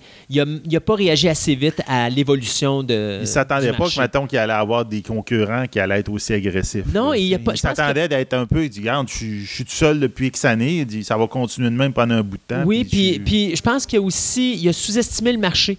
Parce qu'il a créé quelque chose avec l'achat des licences pour la, la figurine de collection. Et les compagnies, eux autres, les compagnies de cinéma, eux autres, ils ont comme vu, oh, il y a de l'argent à faire là, et ils ont développé le marché. Et je pense que McFarlane a peut-être été, il l'a pas vu venir assez vite. Euh, il a développé un marché, puis il a été, comme je disais tantôt, victime de son succès, dans le sens que il a ouvert une porte de Pandore. Tout le monde s'est pitché dedans et il a comme été déplacé tranquillement, pas vite, parce que tout le monde a bougé plus vite que lui.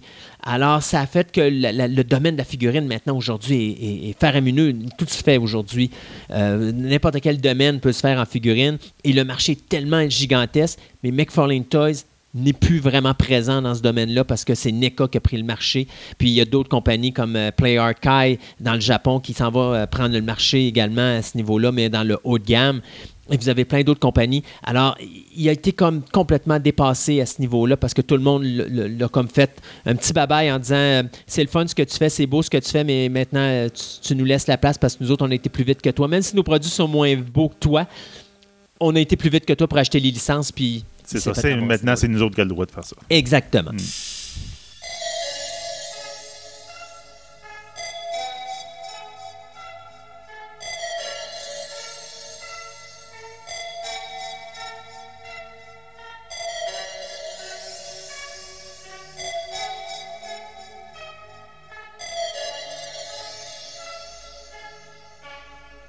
J'ai commencé Fantastica, je pensais pas qu'on irait dans ce domaine-là. Mais je me suis dit, euh, mon esprit de journaliste, ou je devrais dire mon esprit journalistique, a dit oui, j'aimerais aller dans ce domaine-là, mais en parler d'une façon crédible. Donc, pas de dire ça existe ou ça n'existe pas, plus vous expliquer l'historique, comment qu'on est en venu à voir ce style-là de choses et euh, vers où on s'en va peut-être avec ça, puis comment ça marche, puis pourquoi ça marche comme ça, et ainsi de suite. Donc, on a créé une section paranormale. Ouais, et bien sûr, qui d'autre que cette chère Andréane pour nous en parler. Et aujourd'hui, Andréane, tu as décidé de nous parler du Ouija. Oui, sujet que tous les jeunes gens ont déjà entendu parler, c'est sûr. Mais il y a des gens qui ne savent pas qu'est-ce que le Ouija. Donc, Oui. avant qu'on embarque dans le Ouija, qu'est-ce qu'un Ouija? Un Ouija, c'est tout simplement une planche qui nous permet de communiquer avec le monde des esprits. Le, le mot Ouija, c'est le mot oui, évidemment oui. hein. Et ja, c'est oui en allemand. OK. Donc, C'est oui-oui? C'est oui, oui. C'est oui, oui. Ça vient un peu du, de la fameuse phrase qu'il faut dire au début quand on fait une séance de Ouija, qui est Esprit, es-tu là? OK. Donc, le, le- le nom est issu de ça. Le Et- nom euh, moderne, Quand on dit oui, le oui dans Ouija, le oui, il vient de où?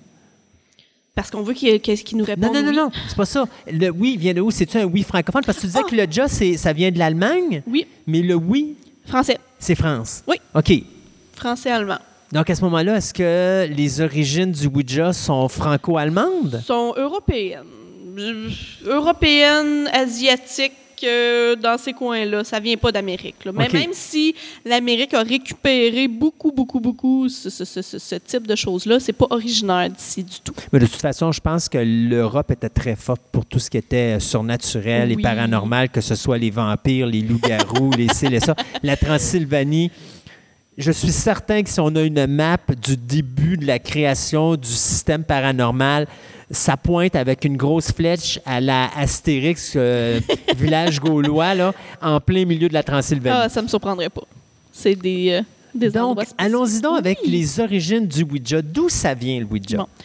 Comparativement à ce qu'on peut penser, c'est pas, ça n'a pas toujours été une planche comme on connaît avec les lettres de l'alphabet qu'on connaît, oui, non. À la base, ça est beaucoup, beaucoup plus vieux que ça. OK. Au début, dans les plus vieux qu'on a réussi à, à retrouver ou à entendre parler, on les appelait les planches divinatoires chinoises ou Fuji. J'espère que ça se prononce comme ça. là. C'est, euh, ça a été utilisé lors de la dynastie Ming de, je vais aller chercher les, bons, les bonnes années, 1368 à 1644 après Jésus-Christ. OK. Et ça a été interdit par la dynastie suivante tout de suite. Oui, parce la- qu'il faut comprendre que les, ben, les Japonais sont comme ça. euh, La, la- la- la- la croyance au niveau des esprits, euh, tu déranges pas un esprit. Non, c'est ça, exact, exact. Et les donc, Chinois, c'était pareil. C'est ça, et je peux euh, comprendre pourquoi ils l'ont interdit. Directement. D'ailleurs, je suis surpris de voir que c'est eux qui l'ont comme créé. Ah oui, là. vraiment. À la base, c'était un, un plateau recouvert de sable avec un- une espèce de, de, de bidule en Y. OK. Et ça se déplaçait dans le sable et ça formait des mots en écriture chi- chinoise, Oui. si je pourrais dire. Donc là, il, il formait des, euh, des idéogrammes et les gens essayaient de comprendre ces idéogrammes-là. Donc, c'était issu de ça. C'est vraiment de l'interprétation d'un dessin louche Oui, parce que et on faisait correspondre à des caractères de l'écriture chinoise. parce qu'on sait que les ca- caractères d'écriture chinoise, c'est comme une barre, mais après ça, tu as un espace puis tu as un autre signe. Ouais, puis Alors- des croix. De, de, de- de- Exactement. Alors, de voir un objet qui est dans le sable mais qui ne lève pas, ça fait, ça fait des drôles de signes. Ouais, je peux pas euh, expliquer exactement, mais il fallait qu'il soit deux. Puis là, c'était comme un stylet finalement, puis ça faisait une forme. OK. Bon. La dynastie d'ensuite, comme j'ai dit, a, euh, Arrêté ça. a arrêté ça tout, euh, complètement. Ensuite, deux, euh, c'est en fait ce- celui-là c'est un petit peu plus vieux, mais dans un autre lieu. Ça date du deuxième ou troisième siècle avant Jésus-Christ. On l'appelait le foie de Pias, Piacenza. OK. Bon. C'est vraiment. comment je pourrais dire ça? C'était un repère de divination. C'était une espèce de planche en forme de, fou- de, de foie. Ça vient de. À cette époque-là, ils faisaient de la divination dans des foies de moutons. OK. Donc, ils ont créé une espèce de planche en forme de foie. De mouton? de moutons, évidemment sacrifiés, très, très, très, très important. Euh, et c'était recouverte bon, de différentes inscriptions, dont des noms de dieux, des noms de, de, de- de lieux. Ça ressemble quand même un peu à la planche de Ouija qu'on connaît aujourd'hui. Ça a été répandu dans toute l'Antiquité, dans les civilisations étrusques. Tout le monde utilisait ça. Euh, mais autant dans les civilisations romaines, sumériennes, babyloniennes, c'était quelque chose qui était utilisé. À cette époque-là, le, Puis là, on parlait, on parlait avec avec, Dieu, genre on parlait Ouais, avec on parlait avec Zeus. les dieux, on parlait avec peut-être les morts aussi, mais c'était pas la même vision qu'aujourd'hui. Aujourd'hui, un mort, euh, ça, ça fait peur, c'est des esprits, ça Mhm. va te détruire. À cette époque-là, c'était pas du tout, du Non. tout euh, cette vision-là. Euh, vers le milieu du 19e siècle, là, je, je saute Oui. euh, de- de- d'années, euh, il y a eu un fort engouement pour le spiritisme. Comme euh, C'était vu comme une nouvelle science, une nouvelle façon de comprendre et d'aborder le monde autour de nous. Euh, et les gens cherchaient à communiquer avec les morts. Et c'est avec ça qu'ils sont utilisés. Là, bon. Il y a beaucoup de types d'outils qui sont venus. Autant une planche de Ouija, pas tout à fait pareil. C'était comme un, rond au centre qui tournait avec une flèche, puis il y avait tout le tour des lettres et des chiffres avec euh, bon le fameux bonjour, au revoir était là. Mais ça tournait comme ça, c'était un petit peu Ça tournait de gauche à droite. Oui, c'est ça. Ça faisait comme un rond, là, comme une aiguille qui tourne, un peu comme une horloge, on va dire. là. Euh, ça, c'était plus dans les années 1870, cette évolution-là. On voit que ça se rapproche un petit peu plus du Ouija qu'on connaît aujourd'hui. Euh, mais c'était des bricolages bricolés maison, si je peux dire. là. Il n'y avait pas encore de distribution ou de, de, de vente comme on peut connaître aujourd'hui. Bon, il y avait d'autres Donc, à ce moment-là, comment ils faisaient pour passer, c'est-à-dire la croyance, de- parce que là, c'est toi qui le construis à la maison, tu ne peux pas y avoir accès. Donc, est-ce que c'était. On disait c'est fait maison, mais ça veut dire que c'était fait selon la croyance des gens qui étaient là, parce que c'est du bouche à oreille, si je me. C'est- tout le monde, à ce que je crois comprendre, plusieurs personnes en avaient. Donc, si toi, tu n'en as pas chez vous, tu sais que ça existe, comment c'est fait, tu t'en gosses. On va dire ça comme ça. C'était vraiment. Mais euh, ils vont tu pas s'assembler d'un à l'autre. Non, ben, il y avait comme tout un peu, le- comme je dis, la, la même forme, c'est-à-dire un rond qui tournait avec une flèche, puis avec les lettres tout le tour, parce que c'était leur façon. C'était pas comme un petit chariot mobile comme aujourd'hui. C'était leur façon de faire, puis c'était comme un peu inspiré, genre horloge, là, finalement. OK. Euh, ça, c'était toujours en Europe? oui. Et euh, les, les, euh, ça existait. Les, les petits chariots, les petits curseurs de Ouija existaient euh, à cette époque-là déjà. Les années 1800, là, ça existait. Mais c'était pas vendu avec, ou c'était pas utilisé avec une planche. Tu pouvais faire de l'écriture automatique. Il y a comme un trou au bout, là. Tu pouvais mettre un crayon, OK. puis faire de l'écriture automatique. C'était quasiment plus utilisé comme un jouet, finalement, que comme un élément de spiritisme. Parce que le- le- leur, leur connexion avec le spiritisme était un petit peu différent d'aujourd'hui. C'était quelque chose, ça faisait partie de la vie. C'était comme ça, puis euh, il n'y avait pas d'affaire à avoir peur. Ces deux hommes d'affaires américains, Elijah Bond et Charles Kennard, qui ont eu l'idée du Ouija comme on connaît aujourd'hui et ils ont déposé leur brevet, leur brevet en 1891. Et c'était le Ouija sous le nom, sous la forme qu'on connaît aujourd'hui. Donc, c'est-à-dire la planche avec les lettres puis les chiffres. Oui, le oui, non, les lettres, les chiffres, puis le petit chariot qui se promène là, avec la petite loupe au bout. Finalement, ils ont fait un. Ils ont comme ra- rassemblé plein d'idéologies pour faire le Ouija qu'on connaît aujourd'hui. Tout à fait. Eux ont cherché bon, à commercialiser ça. Euh, leur, finalement, leur société a fait faillite, mais c'était quand même eux qui avaient le brevet.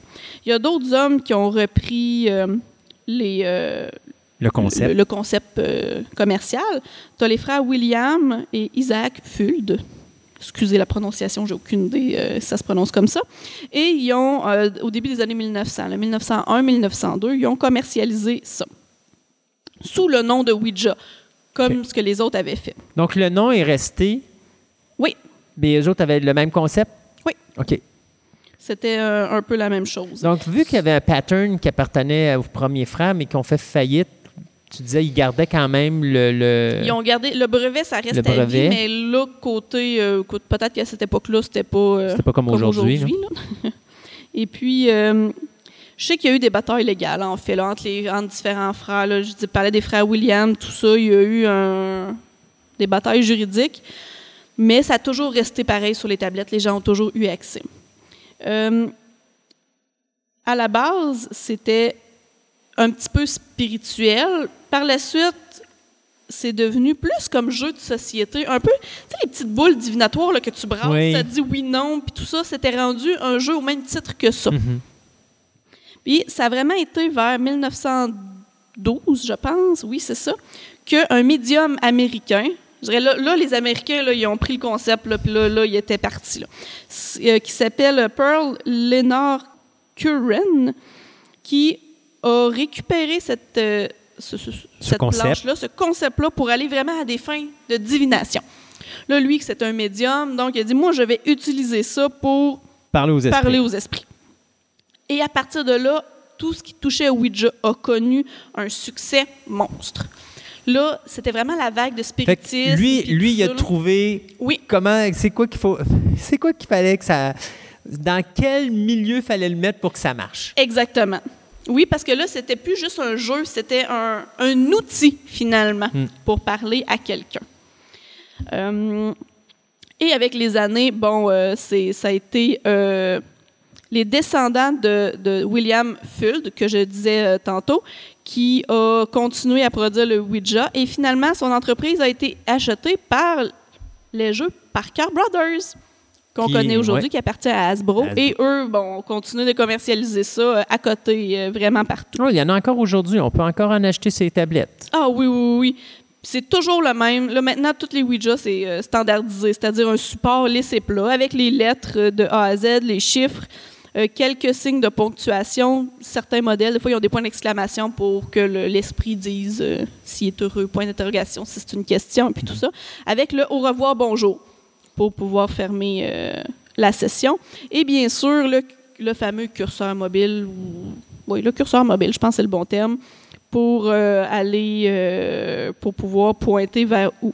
Bon, il y en a qui ont encore le petit trou pour installer un stylo, pour écrire, et puis tout ça. Ben, ça, je te dirais, ce système-là, euh, j'avais vu ça, mon Dieu, j'avais vu ça dans un film, je me rappelle plus le titre, où justement, c'est ça, ils mettaient le crayon, puis là, il y avait deux, trois personnes qui mettaient leurs mains dessus, c'est ça, puis là, ils écrivaient avec cet outil-là, ou l'esprit écrivait avec cet outil-là, parce qu'ils commun- les autres, il fallait qu'ils lâchent, par exemple, Mhm. parce qu'il fallait qu'ils restent en communication avec l'esprit, puis les mains sur le triangle leur permettaient de garder euh, justement le contact avec l'esprit, et l'esprit pouvait écrire ce qu'il y avait à, à Ah, écrire, c'est intéressant, ça. qui, est- qui est un autre côté de- du médium qui, lui, va avoir son crayon avec, euh, avec sa planche à papier, puis qu'il va Ouais. poser des questions, puis là, quand l'esprit répond, c'est juste c'est- ce qui est écrit sur le, sur le papier qui va, qui va considérer être la réponse. Oui, oui, oui. Et puis, ben, ce qui est le fun, c'est le, le- le- fait que tout le monde pouvait y avoir accès. Tout le monde se disait, mon Dieu, je peux parler à mon grand-père qui est décédé ou à Mm. ma sœur ou peu importe. Donc, c'était la facilité d'y aller vers ça. Il existe une autre planche qui s'appelle la planche de Ziria. Cette planche-là, c'est un peu, c'est le même principe que Ouija, c'est pareil. C'est juste que, au lieu d'avoir juste les lettres et les chiffres, tu as des concepts. Tu as des mots tout le tour. C'est vraiment une grosse planche. OK? Tu as des mots. euh, Quand tu euh, dis grosse planche, tu es capable de me dire un ordre de grandeur? plus grandes. OK. Mais c'est que les mots rentrent. C'est vraiment comme. euh, c'est vraiment un grand cercle. Au centre, tu as des, euh, un rond de base avec les lettres et les chiffres. Et par la suite, tu as vraiment des endroits où tu as des euh, concepts. Maladie, joie, toi, moi, futur, passé. Fait qu'on se parle de quelque chose qui pourrait être le double ou le triple d'une planche normale? Oui, oui, oui, oui, euh, c'est une bonne, euh, une bonne idée de grandeur, ça. Et puis ça, euh, il dit, il ceux qui aiment utiliser ça, en fait, ils disent qu'il y a une espèce de gain de temps considérable parce que tu peux créer des phrases, des concepts, au lieu d'y aller lettre par lettre. Hmm. Sauf que, je vais en parler un petit peu plus loin dans la chronique, mais euh, quelqu'un qui...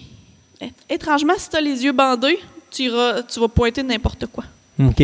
Donc, bon, le, le- système esprit, il faut que la personne par laquelle l'esprit communique voit et sache où sont les mots.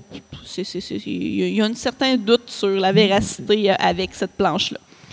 Donc, juste de base, comment ça fonctionne, une planche de Ouija? C'est très simple.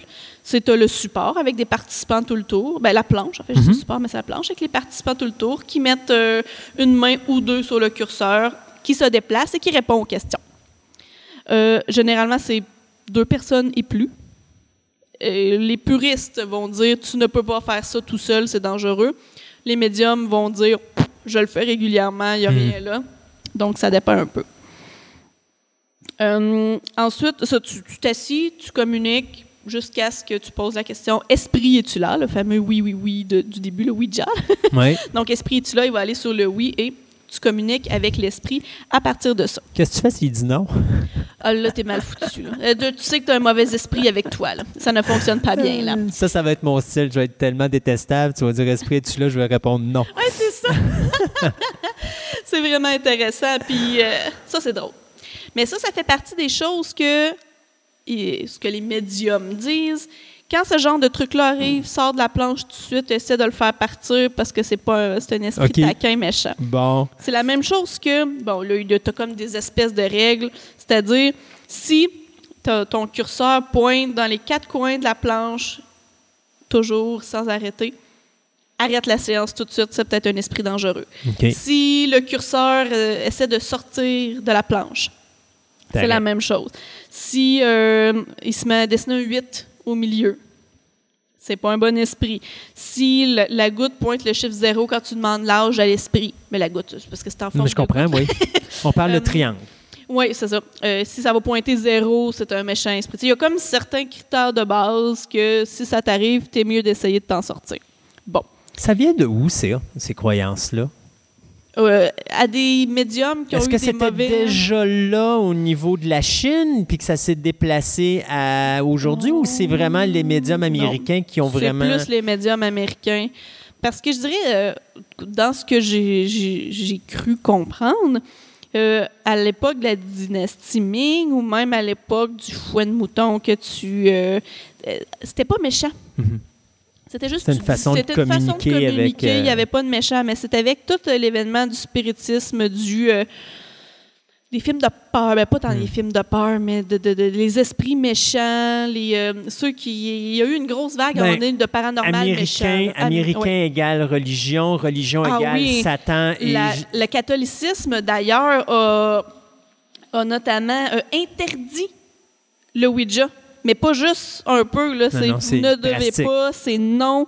Il attribuait ça à la sorcellerie. Hmm. Puis dans l'esprit des gens, la sorcellerie, c'est méchant. Exact, c'est Satan. Exactement, c'est l'enfer. Puis, donc, puis je pense que c'est ça la, la- Le lien euh, américain du Ouija, Mhm. l'esprit bon, l'esprit mauvais. le catholicisme. Le Dieu et Satan, c'est le bon et le mal. Ah, tout à fait, je suis d'accord. Oui, oui, oui. Puis ça s'est répandu évidemment en Europe aussi. On s'attend que le catholicisme est quand même important Oui. aussi.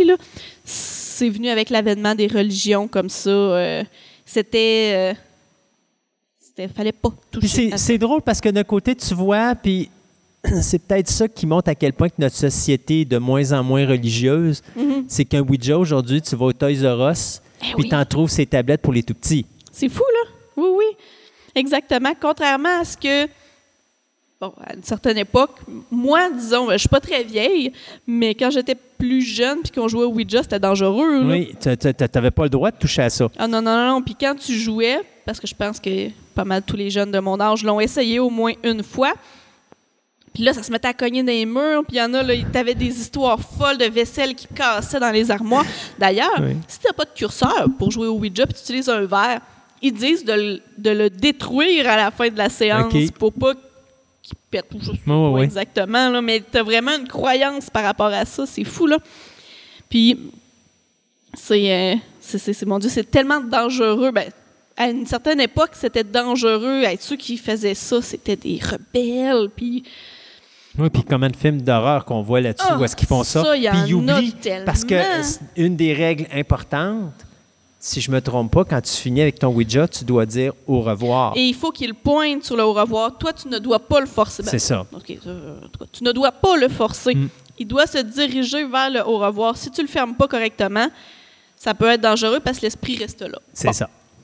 Mais euh, quand on parlait de films tantôt, on, euh, dans le- bon, évidemment, le film L'Exorciste, L'Apparence, euh, Paranormal Mais- Activity. ah oui, parce qu'Exorciste, c'est vrai, Reagan utilise un Ouija dans... Exact, pour communiquer Ben avec le démon Pazuzu. Oui. Ben, J'étais pas Pazuzu, est arrivé dans Exorcist 2, c'était comme Ah, une façon de faire une suite, mais dans le premier, c'est vraiment, c'est vraiment Satan, parce qu'à un moment donné, Mhm. euh, Caras le dit, elle dit pas qu'elle est un esprit quelconque, elle dit qu'elle est Satan en personne. Exactement. Alors, euh, c'est- juste Pazuzu, c'est comme un, un démon qu'ils ont amené dans le deuxième pour faire une suite à. Exorcist, mais bon. C'est bon. Dans le film, bon, apparence, euh, toutes les paranormales activités, Oui. euh, il y a toujours du Ouija. Ou euh, pour les fans de Stephen King, dans Le, le Fléau, il-. Randall Flagg, il utilise ça pour parler la première fois à sa fiancée. C'est- un petit peu partout. Là. Il écoute le journal de vampire, il en parle. Ah, il puis en t'as un film qui s'appelle Ouija, ben, t'en as même Oui. deux maintenant. Oui, oui, oui. Euh, Ouija, t'as Ouija, les origines. Ouais. T'as eu Witchboard dans les années 80-90. Oui. Euh, Ah oui, Witchboard, oui. Non, non, oui. c'est- souvent utilisé. dès qu'on parle de paranormal et de parler aux esprits, le Ouija est, est en top du euh, en top de la liste. Oui. Écoute, dans les mini, dans les séries à la télévision, là, écoute, on les nommera pas, il y en a euh, autant que comme autant. Même dans les jeux vidéo, Oui. il y a beaucoup de jeux vidéo que tu as un Ouija. Il y, en- a un que tu te bats contre, un- contre les planches de Ouija. il y en a partout. Puis juste comme ça, moi j'ai une petite anecdote. Vas-y donc. Euh, c'est historiquement prouvé, entre parenthèses. C'est euh, Romano Podri, qui est l'ancien président de la Commission européenne. Ça, ça s'est passé dans les années 1970, fin 1970. Euh, il, est- il a été impliqué dans une espèce d'étrange d'histoire d'indication. En fait, il cherchait à savoir où était détenu Aldo Moro, qui est l'ancien chef du gouvernement. Il a été euh, kidnappé par la Brigade Rouge. OK. Euh, L'histoire exactement autour de ça, là, je ne sais pas. Mais On la connaît euh, pas, mais. C'est ça. Donc, il lui, il cherche cherchait, euh, il cherchait Aldo Moro, savoir où, où il était détenu. C'est bon. Là, il s'est dit, écoute, je ne sais plus quoi faire, je vais faire du spiritisme. Quand on ne sait plus quoi faire, on utilise tout ce qu'on peut.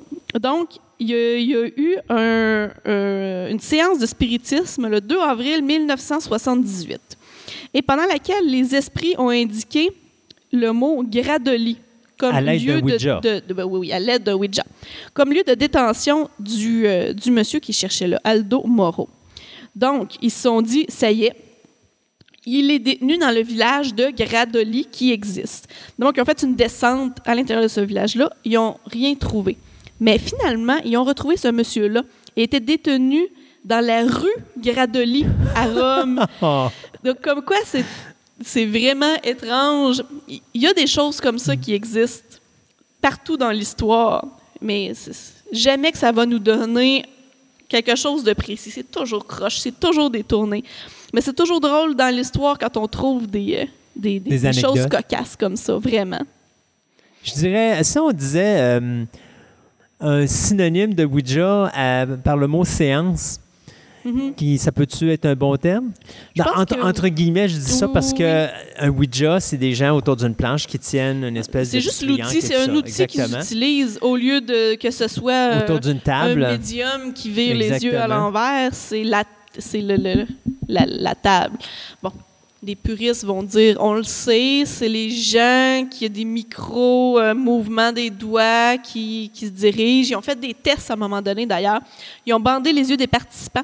Puis étrangement, tout d'un coup, c'était plus clair comme Ouais. mot, c'était n'importe quoi.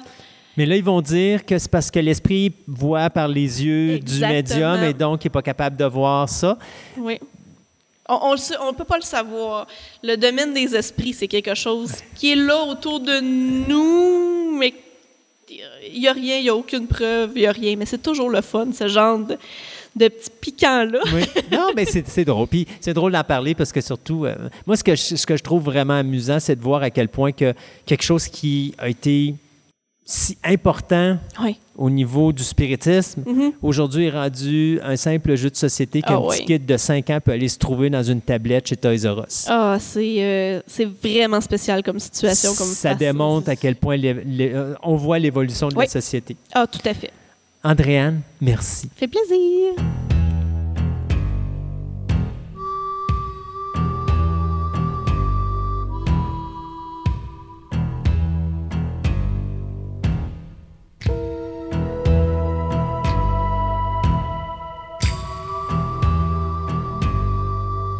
Le 16 juillet dernier, on a appris la nouvelle euh, du décès de George Romero.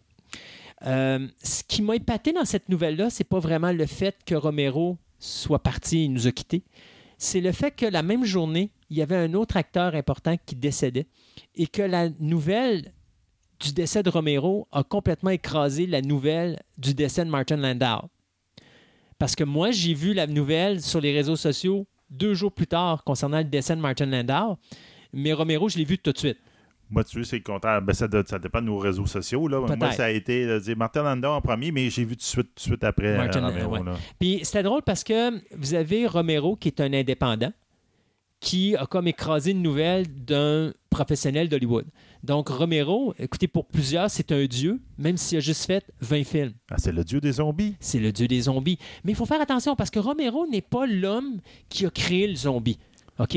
Vous aviez des films de zombies avant ça. Pensez à Walk with a Zombie en 1942. Pensez à une panoplie de films de zombies avec euh, Bela Lugosi, euh, Frankenstein 1931, Ouais.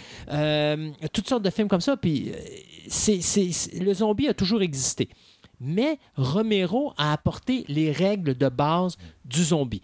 Quelles sont ces règles? Il y en avait cinq en réalité. La première règle, c'était les zombies, ils courent pas. Ouais, Ouais. OK. Il y en a qui ont essayé, là, mais savez-vous quoi? Ça a donné vraiment ça a donné quelque chose de mauvais. Là. Euh, ils courent pas, les zombies. Euh, il faut leur faire sauter la cervelle pour les démolir. Ça passe d'un projet, pas d'un projet, mais de l'idée que le cerveau contrôle tout le corps. Donc, quand le cerveau fonctionne, si tu détruis le cerveau, il n'y a plus rien qui fait marcher la machine. Chose que Return of the Living Dead nous a démoli complètement parce que là, c'était toutes les parties nerveuses du corps humain qui marchaient, même si tu le sectionnais en 36 Ça, c'est ça, morceaux. le bras qui Oui. continue à te Ah oui, puis à un moment donné, ils mettaient tous les morceaux de corps dans tous des sacs de vidange, puis tu voyais tous les sacs qui, se promenaient partout dans- sur le plancher. Euh, il faut jamais se faire mordre par un zombie, ça vient de Romero. OK. Euh, on ne sait pas pourquoi ils reviennent à vie, ça vient de Romero.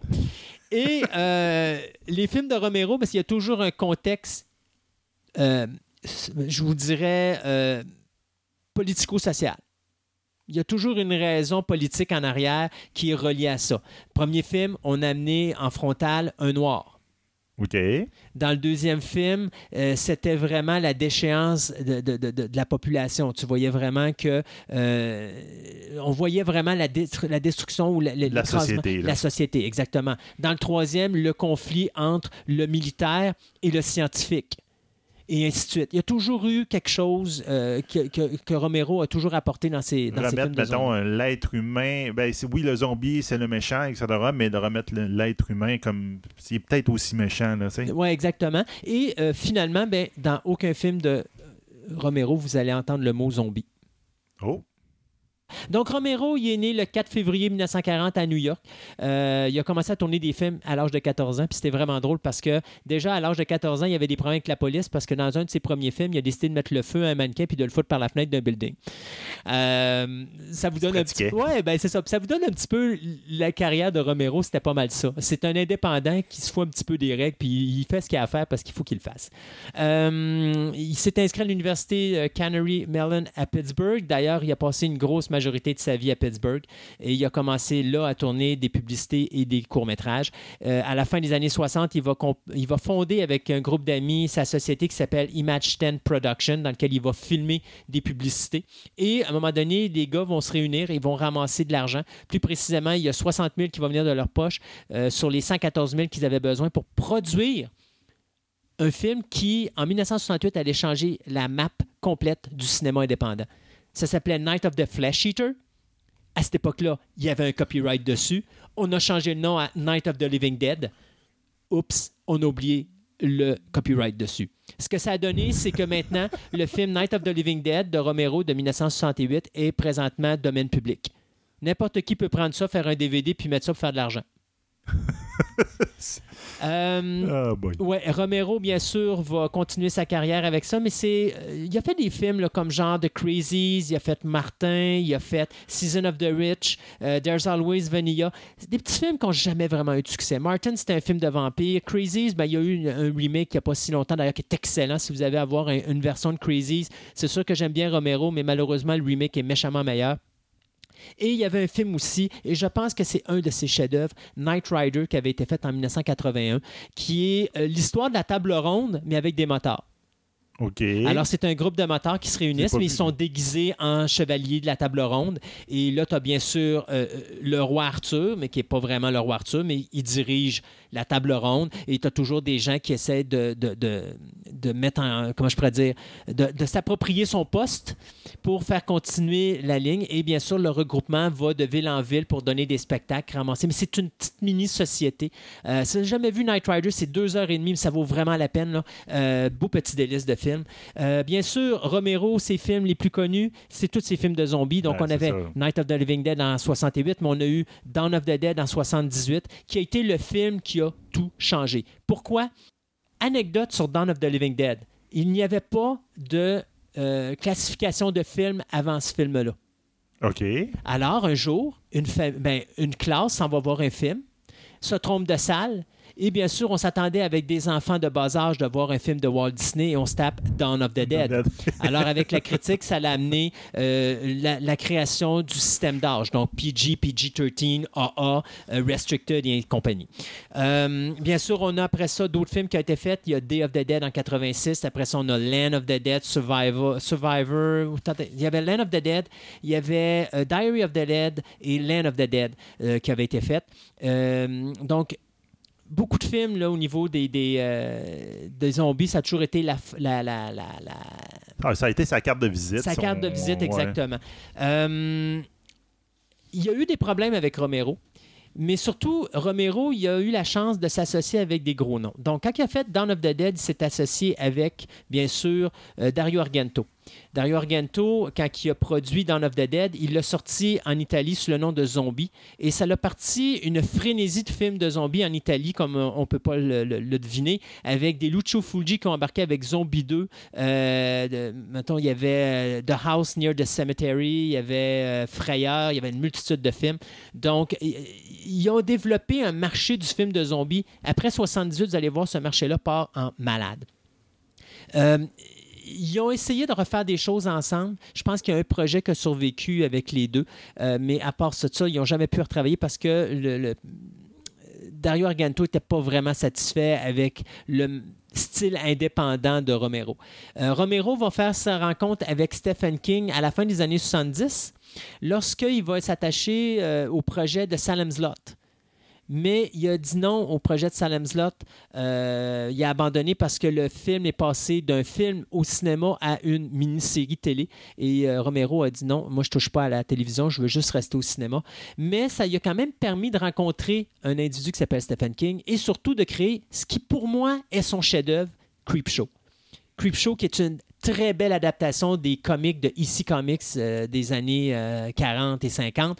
Euh, si vous avez jamais vu Creepshow, c'est superbe, un petit délice. Vous voyez un film avec des acteurs et il a fait des décors en carton en arrière pour certaines séquences avec des gros spots de couleur rouge ou vert ou jaune vraiment une ambiance incroyable comic book. C'est le meilleur film du genre qui a jamais été fait.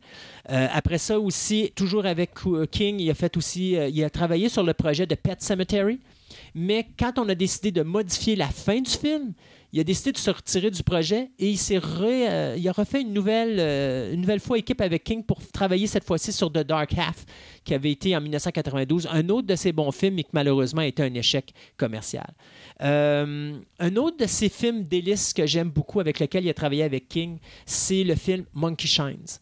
Si vous avez jamais vu Monkey Shines, pour moi, je pense qu'après Creepshow, c'est son numéro 2.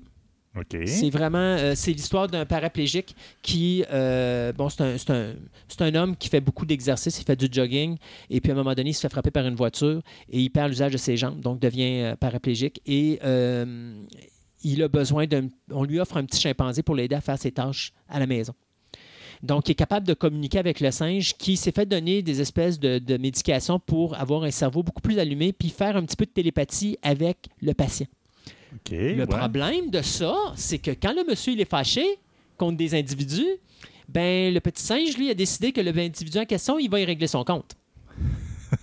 Alors, tant que le petit singe est de ton bord, ça va bien, mais quand le petit singe commence à penser qu'il y a une petite demoiselle qui rentre dans ta vie puis que là, il risque de passer en second plan, là, les choses se corsent un petit peu, n'est-ce pas? Alors, Monkey Shine, c'est probablement euh, pour moi son deuxième meilleur film euh, en carrière. Euh, bien sûr, après ça, vous avez toute sa panoplie de films de zombies. Ben oui. Donc, euh, notre ami Romero, qui est décédé à Toronto parce qu'il restait à Toronto depuis quelques temps, des suites d'une brève mais euh, intense lutte contre le cancer du poumon. A laissé quand même derrière lui un héritage incroyable, surtout au niveau du zombie. Pensez zombie, vous pensez Walking Dead, vous pensez Zombieland, World War Z, euh, 28 Days. Euh, même si c'est pas du zombie, excuse-moi Danny, euh, Danny Boyle, c'est parce que je sais qu'il aime pas ça qu'on lui dise que c'est un film, c'est un film de zombie. Lui il dit que c'est un film d'infecté, mais quand même, 28 Days, c'est quand On- même, on j'ai- inclus ça dans les zombies. C'est un, un zombie différent, mais c'est un zombie pareil. Exact. Euh, ça n'existerait pas Non. si Romero n'était pas là. Et euh, ce qui est vraiment important de savoir présentement, c'est que il y a un, un- un individu qui s'appelle Matt Berman qui a été ces dernières années aux côtés de Romero. Un gars qui a été à côté de Romero pour, euh, lors du tournage de Land of the Dead, lors du tournage de Diary of the Dead et de Survival of the Dead. Euh, C'était lui le réalisateur de la, se- de la deuxième équipe. Alors, il a précisé que Romero, non seulement était à l'écriture de quatre projets zombies, mais qui était en train de travailler sur un nouveau film qui s'appelait Road of the Dead, qui était un mix entre Mad Max, Night of the Living Dead et Death Race 2000. Alors, ça se passe sur une île et euh, il y a un groupe d'individus qui ont appris à vivre avec les zombies, mais ils font des courses de NASCAR, dont le but, c'est de frapper le plus de personnes. Zombies. Enfin, c'est pas dit encore dans l'histoire ce qu'ils vont faire avec ça, mais cette personne-là euh, a précisé que suite à la mort de euh, notre ami Romero, il a travaillé intensément sur ce projet-là pour le créer et qu'il avait l'intention de mettre à la réalisation les, Les autres, quatre autres projets sur lesquels travaillait Romero à sa mort. Bon, c'est une bonne nouvelle. Ça, on, va pouvoir en, en voir encore des zombies euh, du mal. de toute façon, Romero a laissé quelque chose qui disparaîtra pas de sitôt. Euh, comme je vous dis, si vous avez trois films à voir de Romero, vraiment trois films que vous voulez avoir un bon souvenir, Creepshow numéro 1, Monkey Shines numéro 2, Night Riders numéro 3. OK. Puis Half- euh, Dark Half peut-être euh, comme quatrième parce que quand même au niveau commercial c'est un de ses tops. Bien sûr il y a toujours les inconditionnels du film indépendant qui vont dire ouais mais Martin n'est pas mauvais, euh, The Crazies n'est pas mauvais, mais même Night of the Living Dead faut pas l'oublier, Dawn of the Dead aussi qui est quand même excellent. Il faut le faire, c'est un film de deux heures et demie de zombies mais oui il y a une longueur au milieu mais le film est excellent comme tel. Puis il a tellement changé de choses. Mais je vous dirais ces trois tops pour moi c'est vraiment Creepshow, euh, Monkey Shines et Night Riders. Et nous, ben, c'est déjà tout. Ouais, Déjà une autre de fini. déjà une autre. On va déjà penser à la prochaine. Ben oui, regarde, ça commence là, là. Ouais, ça commence là. là. Hey, mesdames et messieurs, encore une fois, merci d'avoir été avec nous. Seb, encore une fois, merci d'être en face de moi Oui, c'est ça. et de me soutenir techniquement parlant Ben, dans toute cette Christophe. folie incroyable que nous vivons à toutes les deux semaines. Et euh, pour nous, bien, on vous dit soyez prudents.